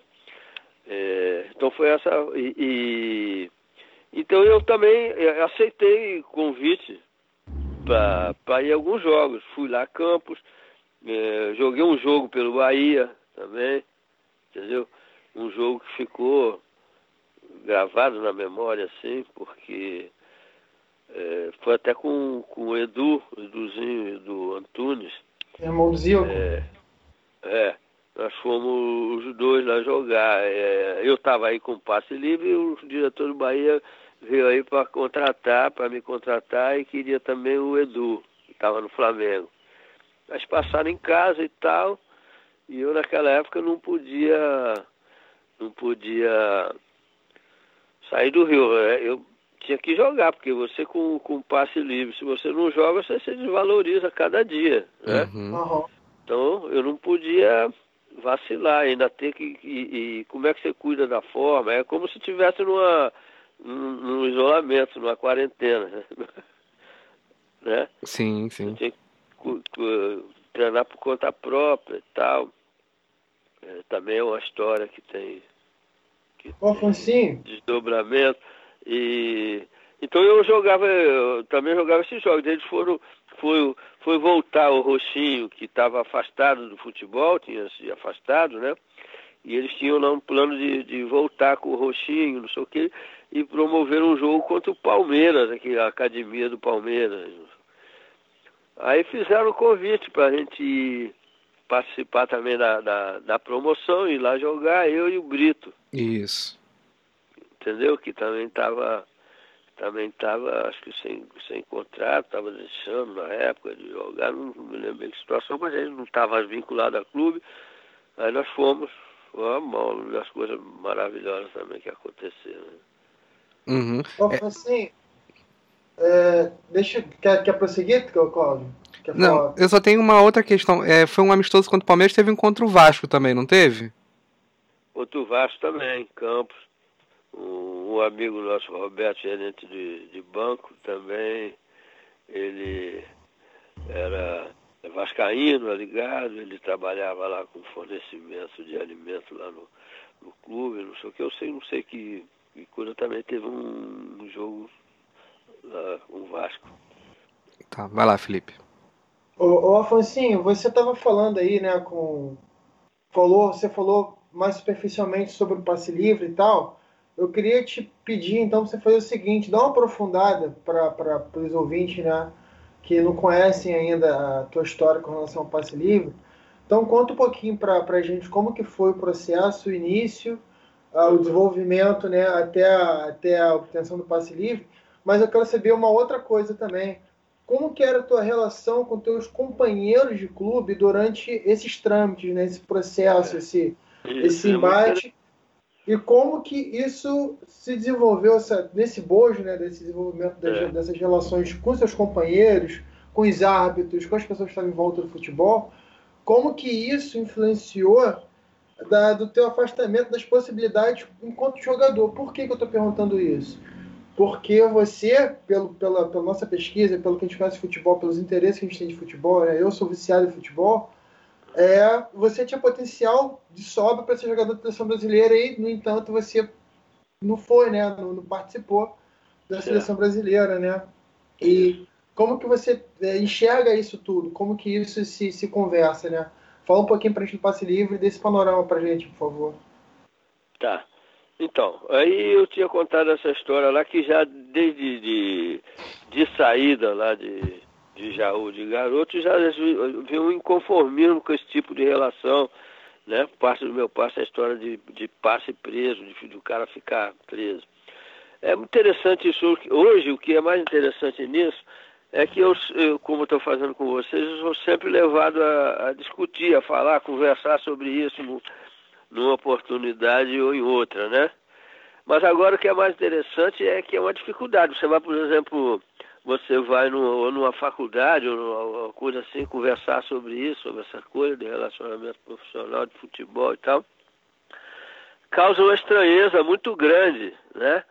Porque as pessoas não entendem, falam, pô, esse cara é um lunático, um marciano, isso não existe. Você, você, você assina um contrato você, o negócio do passe, né? Você assina um contrato, vai trabalhar aí no lugar, no clube ou em qualquer outro lugar. Acabou o seu contrato, você tem um convite de uma outra eh, empresa, você não pode estar preso definitivamente ao seu empregador. As pessoas não entendem, falam, ah, isso não existe, como é que pode isso? Passou muito tempo, né? Então as, as, as, as gerações mais novas falam, não, como é que pode isso? O cara assina um contrato, acabou o contrato, acabou o contrato. Mas não é a realidade, né? Não era, né? E, então isso é, é, muito, é o que é mais. É, é até engraçado, né? a pessoa causa uma estranheza, causa, oh, como é que é? Oh, negócio esquisito. É muito estranho mesmo, mas é uma coisa que faz parte da história. Então, é, é isso, isso foi assim, quer dizer, eu quando cheguei, então, fui aprovado no, no Botafogo, comecei a jogar, então, é claro, ainda mais num clube grande, né, a potência do Botafogo, e, uh, de fazer o tal contrato de gaveta. Eu vim por, embora já no primeiro ano eu começasse a entrar no time profissional, eu vim para o juvenil, que hoje são juniores. Como não tinha contrato profissional e tinha 16, 17 anos, é, fiquei jogando no, no, no, nos juniores do, do, Botafogo e comecei a ser aproveitado também. Uma coisa semelhante a lá de Jaú. Assim como saiu a, a geração 58, 62, quase ao mesmo tempo, né? De Dinton Santos, Garrincha, Quarentinha, Zagallo. É, também é, é, é, o, mesmo, o mesmo processo, quer dizer, teve um esvaziamento. O que, o que foi muito interessante, que acho que até salvou por um bom tempo, e o Botafogo está de novo nessa situação, foi que tinha uns dirigentes muito antenados, né? Que era o Zé Luiz Ferraz o Rivadavia, eles prepararam uma, uma, uma geração para substituir. Foi quando apareceu Jairzinho, Roberto, Zé Carlos, é, vários jogadores. O Botafogo se preparou para para a saída, né? principalmente do Garrincha, que era o, que era o carro-chefe, uma coisa semelhante a, ao Santos de Pelé, que também depois também é uma história muito interessante. A, o final da carreira do Pelé no Santos, essa história da, da transição, né, da era Pelé para o futuro, né, e, e então, o, o Botafogo fez bem isso aí, né, com o Jairzinho principalmente, com, o Roberto, Zé Carlos, vários, uma, uma geração que preparou para ter condição de, de entrar. O Caju, né? Desse... Oi? O Caju, né? É, o Caju também, embora seja uma história diferente. O Caju já, já tinha ido para a Colômbia, né? Mas a mesma coisa, quando voltou, aproveitou. Eu, eu, o, o Caju não foi formado no Botafogo. Ele é verdade, tem história que o pai dele era treinador, né? Que foi treinado na Colômbia, era, coisa o Marinho, dessa. Marinho, isso, o Marinho isso. Rodrigues. É. Ele jogou salão no, no, no, Flamengo, não sei mais, jogou na praia, no salão no Flamengo, foi embora para a Colômbia e na volta, quando o Marinho voltou de, de, de treinador lá na Colômbia, levou ele para treinar no Botafogo e ele já tomou conta. E... Jogou muito. É, muito. Então, então essa, essa, essa história do, do passe, né? Mas chegou, eu joguei, cheguei a jogar dois anos nessa condição, igual lá no 15 de Jaú, na condição de amador, já jogando. Aí chegou uma hora que não podia mais continuar assim. Aí eu acabei assinando um contrato de profissional, normal, né? E não sei se por coincidência foi quando começaram a acontecer os, os problemas, né? De, de, de relacionamento, as coisas que me levaram a, a, a reivindicar o passe. E... Isso é que ano? Assim, é pra gente. Isso, uma... isso é. Isso é 69. Tá. 69, beleza. 70. Beleza. É, 69, 70, 70. Volta de 70, porque a crise mesmo foi na época da Copa de 70. Que eu tinha sido emprestado por Olaria, né? E, e aí, no, no, no, naquele tempo de paralisação para a Copa de 70, que era um período maior, e, e aí quando eu, então, eu tinha havido um impasse, ficou uma, uma, um, desentendimento, né, um, um, impasse, aí eu acabei emprestado por Olaria. Aí quando eu voltei, eles não aceitaram a minha representação, dizendo que eu estava barbudo, que eu estava cabeludo, que eu não sei o quê, que não sei o que lá, e pá, também é outra história. Aí eu fiquei, no outro dia, no outro dia pediram a rouparia de me dar material, aí eu fiquei na rua. Aí, passando um tempo, eu, eu tive que ir atrás dos meus direitos, né? Porque eu, embora já, já tivesse decidido parar de jogar, porque era um desgaste, sofrimento muito grande, aqueles períodos de crise, um desgaste violento. Eu morava ali em frente do clube, na General Severiano, e então eu eu estava indo para o quarto ano, falei, ah, paciência, não deu certo, vou tratar da vida, vou acabar de me formar e vou à luta. Eu fui, eu fui pro, eu fui Olaria porque era um período curto e eu para conseguir um, me equilibrar assim, financeiramente acabar de formar, entendeu? Mas eu estava decidido a parar. Só que nessa foi um renascimento. Nessa época, que você estava, nessa época que você estava é, lutando pelo direito a ter o teu passe, que estava nesse impasse com o Botafogo, emprestado para o Larissa, já estava é, fazendo faculdade de medicina, né? Você estava em qual período é, de faculdade de medicina? Estava indo para o quarto ano. Quarto ano da faculdade de medicina, é, beleza. É. Aí eu falei, bom, eu vou tratar da vida por aqui. Eu ia começar as práticas de hospital, aquele negócio. Falei, paciência, não deu certo é a coisa que eu mais amo na vida, mas não dá certo, não, dá, não vou ficar maluco. Eu já estava com a cabeça jovem, com, entendeu? Com um peso muito grande, um desgaste muito grande. Mas felizmente eu fui em frente. Então, aí, aí não, a coisa não ia para frente nem para trás, eu resolvi recorrer à justiça, né? Meu pai procurou levantar a situação com um amigo nosso, o Rui Piva, um, um, um jovem lá, da, amigo da, de lá de casa da família, que, que era advogado, novo, para pensar na situação, e a gente se aliou no Rio de Janeiro porque como é que você um jogador novo e lutar contra uma potência que era o Botafogo, o presidente do Botafogo era o, o secretário de Economia de Fazenda do Rio de Janeiro.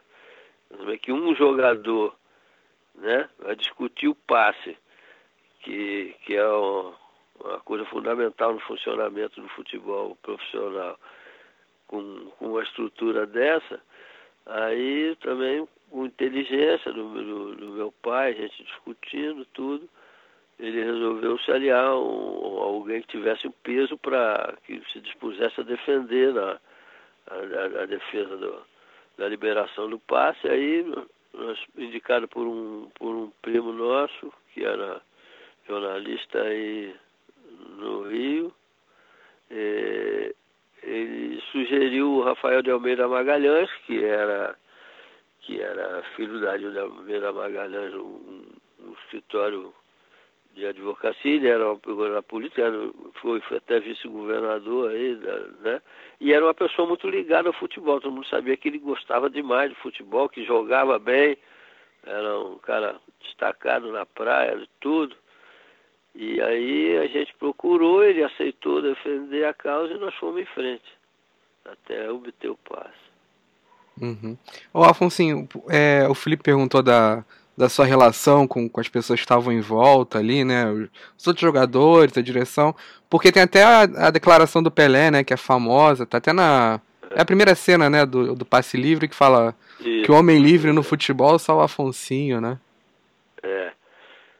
Então, isso aí foi. É, teve os dois lados também. Como eu disse para você, a coisa que eu mais que eu mais guardo com carinho é essa, essa relação de fraternidade entre os, os irmãos de, de trabalho, de profissão, né? Essa coisa é um negócio muito bonito. Jogo. Não sei se hoje como é que é isso hoje, mas eu acredito que isso se sustente, embora, embora cada, cada jogador seja uma empresa à parte, né? Mas é, acredito que isso se sustenta. É um, é uma coisa de fraternidade mesmo, uma coisa de, de, de igualdade. É a coisa mais bonita que tem assim, a, a, o futebol, assim, o coleguismo. E agora, eu tive problemas exatamente o contrário também. Tive uns dois assim, mas isso eu não, não relevo muito não. Nem deixei de ter amizade com, com, com as pessoas que tiveram essa, essa reação, uma ou duas, pouca coisa e tal porque eu não. Achei que foi uma coisa. vacilo, assim, não teve. Entendeu? Tive duas, duas dificuldades. Uma, porque. É, o jogador. O clube, claro, o clube não ia ganhar com o seu passe, quer dizer. É, ficou uma relação estranha, porque se você acaba um contrato valorizado, tem clube que se interessa por você, pode te oferecer mais você não tem como segurar a menos que você renove o contrato, né? E, então isso criou eu tive eu tive problemas no, no Flamengo e no Santos que quando foi chegando o final do contrato eles me barraram me barraram a promover outros jogadores que é um jogador de, de alta qualidade também né e mas aí como é que eu ia arrumar um outro um outro outro contrato sem jogar, né? Ou, ou não tá ou, ou não tá no auge, não tá jogando, não tá no auge da valorização. E à medida que foi passando o tempo também, com a idade, com essa história de, de, né, de, de jogador, de, dos clubes se interessar por, por diminuir a média de jogador para poder negociar com o exterior e tudo, né? O Brasil ficou, ficou entreposto, né? É, então foram dificuldades grandes. Mas, a, mas a, mesmo com, com os dois ou três que eu tivesse problema, que estranharam assim, porque dizia, pô, quer dizer, você, você tem passe livre, né? E a gente está aqui gramando e tal. Mas eu acho que é uma ideia menor. Não teve problema, não teve problema nem com nem com ninguém. Eu, pelo contrário, pelo contrário. Até clubes que eu não, por exemplo, eu já não pertencia é, é como dono, né? O clube não era mais dono quando eu fui jogar. O que, aliás, foram, foram uma, duas ou três maiores vitórias da, da, da carreira de jogador foi isso, foi ter continuado a jogar com passe porque não se admitia. A tendência era eu ser eliminado, né, que contrariava a, a regra geral. Então, tanto que eu no Olaria assim meio como castigo. E então é, a desvalorização foi ter, foi ter conseguido seguir na minha carreira e mais que isso consegui jogar e até terminar em grandes clubes, né? E, a, a, a, quando chegou no Fluminense eu encerrei, que já estava com uma idade e, e, e, os períodos de, entre um contrato e outro já foram, foram aumentando, né? Períodos vazios assim. Aí é, eu consegui jogar, continuar jogando, sobreviver e jogar em grandes clubes. Isso é que foi que também ajudou a, a ir desfazendo a história do passe até a abolição com, com o Pelé, né? Quando ele foi secretário de esporte, que aboliu formalmente o. Mas nesse período da, da, da minha conquista do passe, né? Porque também depois de mim teve o caso do, do Bosman, um jogador belga da Europa. Isso, isso Exatamente, mas aí foi 93 já, foi muito tempo é, depois, então, 20 anos depois. É, eu nem sabia a data certa, você até. Foi, não, foi, começou em 93. Então, mas aí como, como a Europa já era comunidade, aí não foi só onde ele estava. Ele era belga, mas acho que jogava em outro país, não sei se na França. Jogava na Holanda, se não me engano. Na Holanda, isso, acho que era na Holanda. Mas aí como já era comunidade europeia, aí acabaram com o passe e botaram a multa contratual, né? O argumento hoje, assim, contra, muita gente fala, ah, mas o jogador saiu do clube e caiu na mão do empresário. É uma situação muito diferente, né? Empresário você tem um contrato, se você acabou, você fica ou não fica, se você quiser. E a maioria dos jogadores que se destacam depois acabam prescindindo de, de empresários, né? Eles mesmos, através de família, através de não sei o quê, fazem a sua intermediação e, e pronto, é muito diferente. É, eu estava até pensando nisso, né? Que você foi o, o precursor, né? Desse, uhum. desse lance do passe livre de da lei do passe, né? Porque é. fala-se muito da lei Pelé, fala-se muito do Bosman, só que Isso, 20 anos é. antes já estava aí metendo claro. o dele nessa parada. É, aquele, também, né? aquele, aquele colonialismo hoje está muito. Está muito agora com essa questão do, do racismo desses dias, né? Está muito de falar de estrutural, né? Uhum. Racismo estrutural, não sei o que, estrutural. A questão do passe também é uma relação escravista que também tem esse lado, o lado cultural. Assim, acaba, acaba na forma, formalmente acaba, mas fica aquela ideia que as pessoas é, nasceram é. dentro daquilo, né? As palavras é, mudam, mas as estruturas permanecem, né? É isso, até, até, ser, até ser assimilado mesmo, é, tá aí, tá aí, tá aí, estão aí esses dias aí de crise americana, né? O, e nossa o, aqui também. Ô, Afonsinho, eu, deixa eu te me tirar uma, uma, uma dúvida aqui, né? Que você está falando da, da, do período pós-obtenção do, do, passe e tal, que seus períodos é, de atuação enquanto jogador foram ficando cada vez mais, mais vazios, né? Porque os períodos ficavam mais longos e tal. Como que foi a tua transição do campo para a prática da medicina de fato, assim, enquanto, enquanto profissão? E, e depois dessa, dessa resposta, eu queria que você fizesse uma, assim, uma análise de conjuntura de como você está vendo a, a, a, situação da saúde pública, principalmente no Rio de Janeiro, né? Você mora em Paquetá, então você tem acesso a isso, você é médico. É, como que você enxerga a saúde pública, né? a atuação da, do governo com relação à saúde pública nesses tempos de, de pandemia, de coronavírus, porque isso afeta muita coisa, são exemplos de péssima, de péssimo gosto que a gente está tendo, né? Isso influencia muita gente. É um presidente genocida, lunático, é um governador completamente suicida, também um louco, um sandeu. Uhum. E isso é um exemplo terrível, né? Você é médico, você é, é extremamente humanista, eu sou professor de história. Então isso para mim, isso me fere muito. Eu queria saber como que isso te atinge nós todos, e como que você todos, analisa então. isso. uma coisa dolorosa, né? Coisa dolorosa. Então, você, você, o começo da sua pergunta, qual foi? Como que foi a tua transição, né? De jogador ah, sim, sim, isso aí. Também, também é outra coisa muito interessante, quer dizer, é, então, como eu estava te dizendo, quer dizer, eu deixei de vir para o Fluminense no meio do ano e vim no começo do ano seguinte para o Botafogo, né?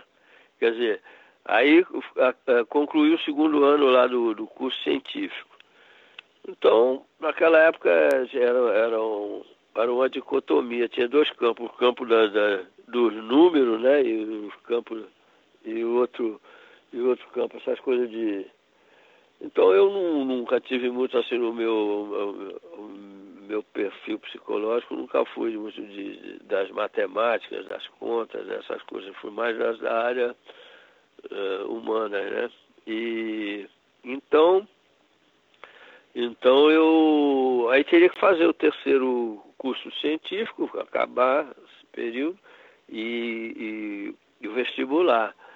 Aí eu, eu. Então naquele tempo, naquele nos clubes não era um horário integral, você só treinava uma parte do dia, ou de manhã ou de tarde. Então no começo, o juvenil treinava de manhã e eu de, depois do almoço ia para no primeiro ano para o cursinho, né? Que era o chamado convênio, o terceiro científico e o convênio, o cursinho pré-vestibular. E, e aí eu ingressei na faculdade e ainda assim, quer dizer, só treinava num período. Deu para levar. Essa história da, da crise do passe me ajudou a chegar, porque ficou esse vai não vai, levou mais ou menos dois anos, total, quase três. É, e, e, eu fui eu fui avançando na, na escola. Né? Aí quando, quando eu fui para o Santos, dizer, eu cheguei a fazer o, o concurso de, de, de, de, emergência, de pronto-socorro, aqui, aí era para. Eu cheguei a, a, a, dar um plantão lá no Salgado Filho, mas foi quando eu fui para o Santos. Aí eu troquei eu tranquei a matrícula, porque o Santos viajava muito, era aquele time lá do Peretti, né? Viajava toda hora. Teve, teve, um mês que fui duas vezes na Europa, que também não era grande coisa, que você chegava, jogava, depois viajava e pá, era um, um, um ritmo assim. É...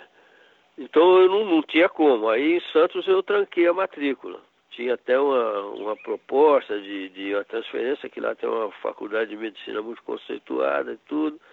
E, mas eu, como eu só tinha garantia do contrato uh, com o Santos, eu preferi esperar. Se eu fosse continuar, aí ia tentar alguma coisa. Mas aí eu tranquei a matrícula, acabar o contrato do Santos eu não continuei, voltei. Aí eu voltei para Olaria de novo. Aí no, no Olaria, já quando eu fui, é, eu tinha essa. Eu fiz esse acordo de que se, se, o dia de treinamento fosse coletivo, mesmo sendo, mesmo sendo um período só, se fosse coletivo, eu dava preferência para o clube, treinava coletivo. E quando fosse treinamentos é, individuais, preparação física, se tivesse um conflito, eu treinava à parte. Eu ia lá no final do dia, eu, eu, eu pegava a programação com o professor de educação física, entendeu? Fazia um, aí treinava a parte se fosse necessário. E aí eu consegui, consegui chegar até o fim. No final de tudo, quer dizer, eu tinha que fazer uma especialização depois. Aí também eu tive eu tive a colaboração muito grande do, do, do professor, do catedrático lá na época, que eu tinha que fazer, eu já estava envolvido nesse negócio do futebol, aí eu fiquei muito com a cabeça quente, falei, poxa, agora como é que eu vou fazer né, internato? Não tem como, eu vou parar de jogar ou, ou vou dar um tempo aqui Aí foi uma coisa muito interessante que tinha um. Aí uns colegas falaram, ah, procura lá o professor Josias, o professor Josias é compreensível ele, e tal. Eu não via muito como, mas aí eu falei, bom, vou ter que ir, uma hora tem que ir. Aí fui com a cabeça quente assim, fui. Ele era um. Ele era conhecido como um grande cirurgião e tal. Aí eu todo sem jeito, nem conheci ele pessoalmente, eu mesmo, né? E aí bati na porta dele, ao invés de eu falar o que eu nem sabia o que, que podia falar, ele abriu os braços, ó, oh, Afonso, tal, não sei o quê. Falou, falou assim, vai jogar a tua bola, quando você acabar, você vem aqui, faz, o internet segue. Aí me deu um alívio também, né? E aí eu, aí pronto, eu me formei. E aí fiz concurso da Previdência. Aí já também estava parando, já não, já foi mais tranquilo. Aí fiquei, acabei, acabei de jogar, né? antes de, antes de acabar de Fluminense, eu ainda passei pelo, pelo Madureira e tudo, mas aí já coisa, coisa mais simples, já estava trabalhando. Aí já depois do concurso do, do INSS e NPS na época. É assim. Recentemente tivemos a discussão do Casagrande com o Caio sobre futebol e política, se são campos que se misturam, né? E a sua história é a prova de que futebol e política se misturam o tempo inteiro. Isso. E se olharmos para trás, encontramos uma série de jogadores brasileiros que se posicionaram politicamente, que levantaram bandeiras. Lembramos sempre da democracia corintiana, com Sócrates, Vladimir é. e o Casagrande. Em Minas Gerais temos o Reinaldo, Paulo César Caju, enfim é, jogadores que não são da mesma geração, mas que em determinado momento jogaram juntos e que em comum todos vocês jogaram durante a ditadura militar. Me parece que hoje falta uma liderança desse tamanho no futebol para falar e esse é um, é um momento mais do que propício, né? É claro, não tem como. Foi o que eu escrevi agora, eu escrevo aí na Carta Capital, né? Foi o que eu escrevi de novo aí. Você não, isso é uma, uma cascata. Você não respira, você não aspira se você não fizer política, porque quem determina se o seu ar está bom ou se ele está poluído, se não é a política. Né? Sim. Quem, se você compra uma caixa de fósforo, quem é que diz se ela vai custar, vai custar 10 centavos ou 5 centavos de imposto se não é a política? Então é tem uma coisa também que é muito recorrente e que eu acho que precisa ser mais bem observado um pouco, essa questão da, dessa peça de alienação do jogador de futebol, né? É, acho que tem um aspecto que precisa ser mais bem avaliado, assim, porque o jogador é, é, é, ainda com, com a desculpa da sua, da sua carreira ser breve e tudo, não sei o quê, né? um garoto começa a disputar desde que quer entrar num clube que é fechado, depois para ser titular do, dente de leite, para não sei o quê, é sempre uma coisa de disputa, né? É, essa, esse tipo de dificuldade e tal.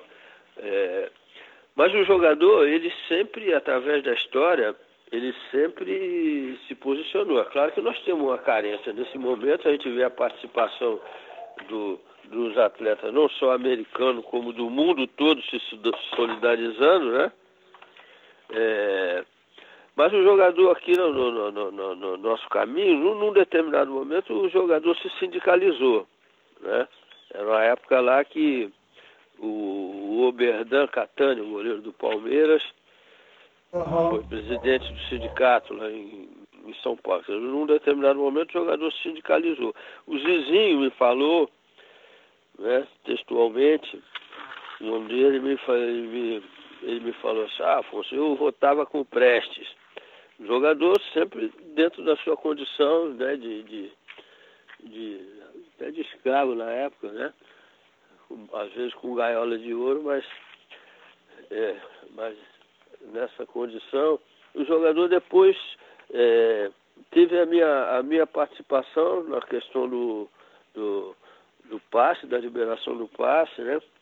É, depois veio a democracia corintiana, a democracia corintiana que é um grande marco, porque ela nunca vai poder ser apagada de jeito nenhum, porque sendo, sendo o futebol assim, uma, uma coisa de disputa, de perde ou ganha, sempre parece assim, quando perde parece que está tudo errado, quando ganha está tudo certo. Nem sempre é assim, né? E então, mas essas coisas todas que a gente discute, quase sempre as mesmas coisas, através da história, conquista uma coisa, tal, depois o outro, não sei o quê, mas as, as lutas são praticamente as mesmas através das, da, do tempo. E, e, a, e a, democracia corintiana colocou em prática as, as propostas, as reivindicações e foi vencedora no campo, entendeu? Esse é que é o grande é o grande divisor. Você nunca, nunca vai dizer, porque sempre que você, especialmente no, no futebol, você é, é, reivindica uma coisa e foi mal no campo, Aí já é badeneiro, bagunceiro, líder negativo, não falta adjetivos, expressões, né? Mas você nunca vai poder dizer isso, porque o Corinthians pôs em prática as, as propostas avançadas e foi vencedor no campo. Então não há como contestar, né? E depois veio esse pessoal do, do, do bom senso, que agora parece que se afastou e tal, mas procurou uma participação. E nós agora estamos carentes de, de, de, nova liderança, mas que vai surgir certamente, né, de algum, adaptada às condições atuais. A cada coisa. Agora, eu não tenho como negar que, que o nosso momento é bastante carente. Né?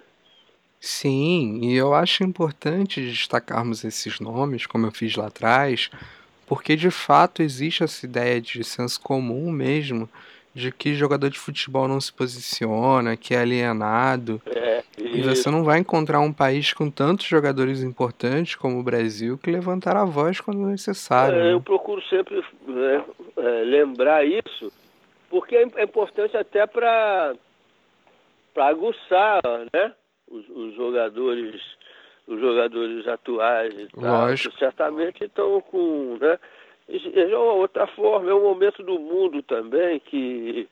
Momento do mundo que é, essa hipervalorização e hiperconcentração do, do, da riqueza, né? Você vê que mesmo, eu, no nosso caso que nós estamos discutindo futebol, é, a, a, a, hipervalorização e a, e a, hiperconcentração, como em todas as atividades né, do capitalismo, é, é ela está num, ela tá num extremo. Porque todo mundo quer, mesmo, mesmo os, europeus, dos países europeus, todo mundo quer jogar na Inglaterra. Né? Se não é o, se não é o Real Madrid, o Barcelona, mais uns dois ou três no máximo, é, mesmo os que estão lá querem ir para a Inglaterra, que é onde está mais o dinheiro, onde estão lá os magnatas, onde está a moeda mais valorizada, né? Então, isso, isso vai deixando o resto todo abandonado. É um, é um, é um desequilíbrio né? social, humano até. E então essa, essa, essa situação de, de hoje, quer dizer, tudo bem, o, o esporte é um dos grandes negócios da sociedade moderna, o jogador tem avião tal, tudo bem, ótimo, ótimo. Agora, o que fica para trás é muito, é muito desequilibrado, né? Problema da, da humanidade mesmo é a questão da, da distribuição da riqueza, como sempre do produto do trabalho, né? Uhum. Ô Afonsinho, a gente falou agora do lado do jogador, né? E a gente está gravando essa entrevista no dia 5 de junho de 2020, uma sexta-feira. E no último final de semana no Rio, em São Paulo, nós vimos um confronto entre grupos de apoiadores do atual presidente, um grupo que apoia fechamento do Congresso, que vai às ruas levando faixa em referência ao AI-5. Mas do outro é. lado, liderando e uma a voz. mobilização dos torcedores, né? Exatamente. Então, do outro lado, você tinha uma, uma liderança pró-democracia, né, vindo das organizadas, principalmente a do Corinthians ocupando esse espaço. E é. eu gostaria de saber do Afonsinho, o ex-jogador de futebol, um personagem relevante da nossa política, e também um profissional da saúde, né, e estamos em meio a uma pandemia, como o senhor enxerga essa manifestação do último final de semana? Bom, tem esse, é, tem esse lado, vamos começar pelo é, esse lado pavoroso que tem a última a ver com, tem a ver com a última conversa nossa aqui de hiperconcentração, hipervalorização, essa história da, da bola dividida, da bola dividida economia e, e, e saúde, né? Uhum. É, então, não sei o que, a economia não pode, o cara diz lá, ah, mas o cara não, não produz, não tem dinheiro, vai passar fome, não sei o que, tá, tá, essa conversa fiada. É, mas, é essa, mas é esse momento do, do sistema predominante que tomara que esteja indo para o seu fim, né? De, de, de hiperconcentração, essa, aquele argumento que eu já falei para você que eles usam aí, não, precisa construir a riqueza. Se você não constrói a riqueza, se você não produz, se você não desenvolve, como é que você vai ter, vai ter saúde, segurança, educação, não sei o quê, né? É, essa, essa, esse papo furado. É, então, o, o, tem esse lado, tem esse lado de, de, de sair da, no, no, caso do confronto aí, da, no confronto das ruas, dos torcedores, né? Os torcedores vêm se organizando. Quem primeiro falou assim dessa maneira, para mim ainda, ainda foi o ainda foi o Sócrates. O Sócrates dizia eu não sei por que, que a, a política não, não, não, não se faz com os torcedores, que, que são a forma mais organizada da população, são as torcidas. O Sócrates dizia isso. Duas coisas que ele falava. Uma era em relação a, em relação a que ele achava que, que, que devia se, com o avanço da, da dos meios, que devia diminuir o time de futebol, em vez de 11, devia ser 10, porque o campo ficava do mesmo tamanho. E a preparação física, e não sei mais o que, não sei o que lá, e tal, e tal, e tal, né? É interessante. E caminhou ao contrário. Quer dizer, eles diminuíram os campos, padronizaram os campos nas, nas dimensões mínimas oficiais, né? E para aumentar a velocidade do, do jogo, não sei o que, não sei o que lá e tal, tá? Tem muita coisa interessante a se discutir no quadro de futebol. Nós não temos mais seleção nacional, né? Porque é tudo misturado, globalizado, o que tem um lado bom também. E então, quer dizer, ir, ir para a rua num, num momento de, de distanciamento mas não pode. E como é que faz? Só fica, um, só fica um, uma voz justamente dos, dos responsáveis, nos caras que não, não tem como não se, não, se, não se classificar como desequilibrados, né? Como, né? como esses, esses absurdos aí de, o que, que, acontece, o que acontece no, no, na minha maneira de ver? Porque é um, é um fenômeno mundial também, né? Dizer, tem lá o, o, o, o patrono de tudo é o topetão lá, né? na nação mais rica, só que hoje, só que hoje existe disputa com a, com a China, né? E a, e a, e a Rússia. E aí aqui nós estamos no, no caminho mais equivocado, mais errado, mais contramão, que seria o momento do Brasil se valorizar, no mínimo pelo seu tamanho, pelas suas dimensões, um país que tem, que tem agricultura, que tem pecuária, que tem indústria, entendeu? Tem que ocupar um lugar no, um lugar no, no mundo. Se, se dependesse de mim, seria com uma proposta nova de vida, entendeu? É, carregando nos direitos humanos, na fraternidade, na solidariedade, na aproximação. Essa globalização que interessa não é que se faz nesse momento. Acredito que vai se fazer um dia, mas a globalização só para produzir para uma meia dúzia, o mundo todo produzindo, é, correntes migratórias da África, que a, que, a, que a humanidade deve tanto à África, é, e, e, outros, e outros países, né? É, então, é, não, não dá essa, essa questão dos torcedores, os torcedores vêm se, vêm se organizando, entendeu? É, e, e agora resolveu participar. É interessante.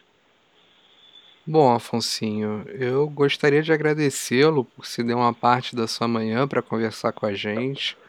É um grande orgulho para Camisa 8 receber uma pessoa tão importante para a história do nosso futebol.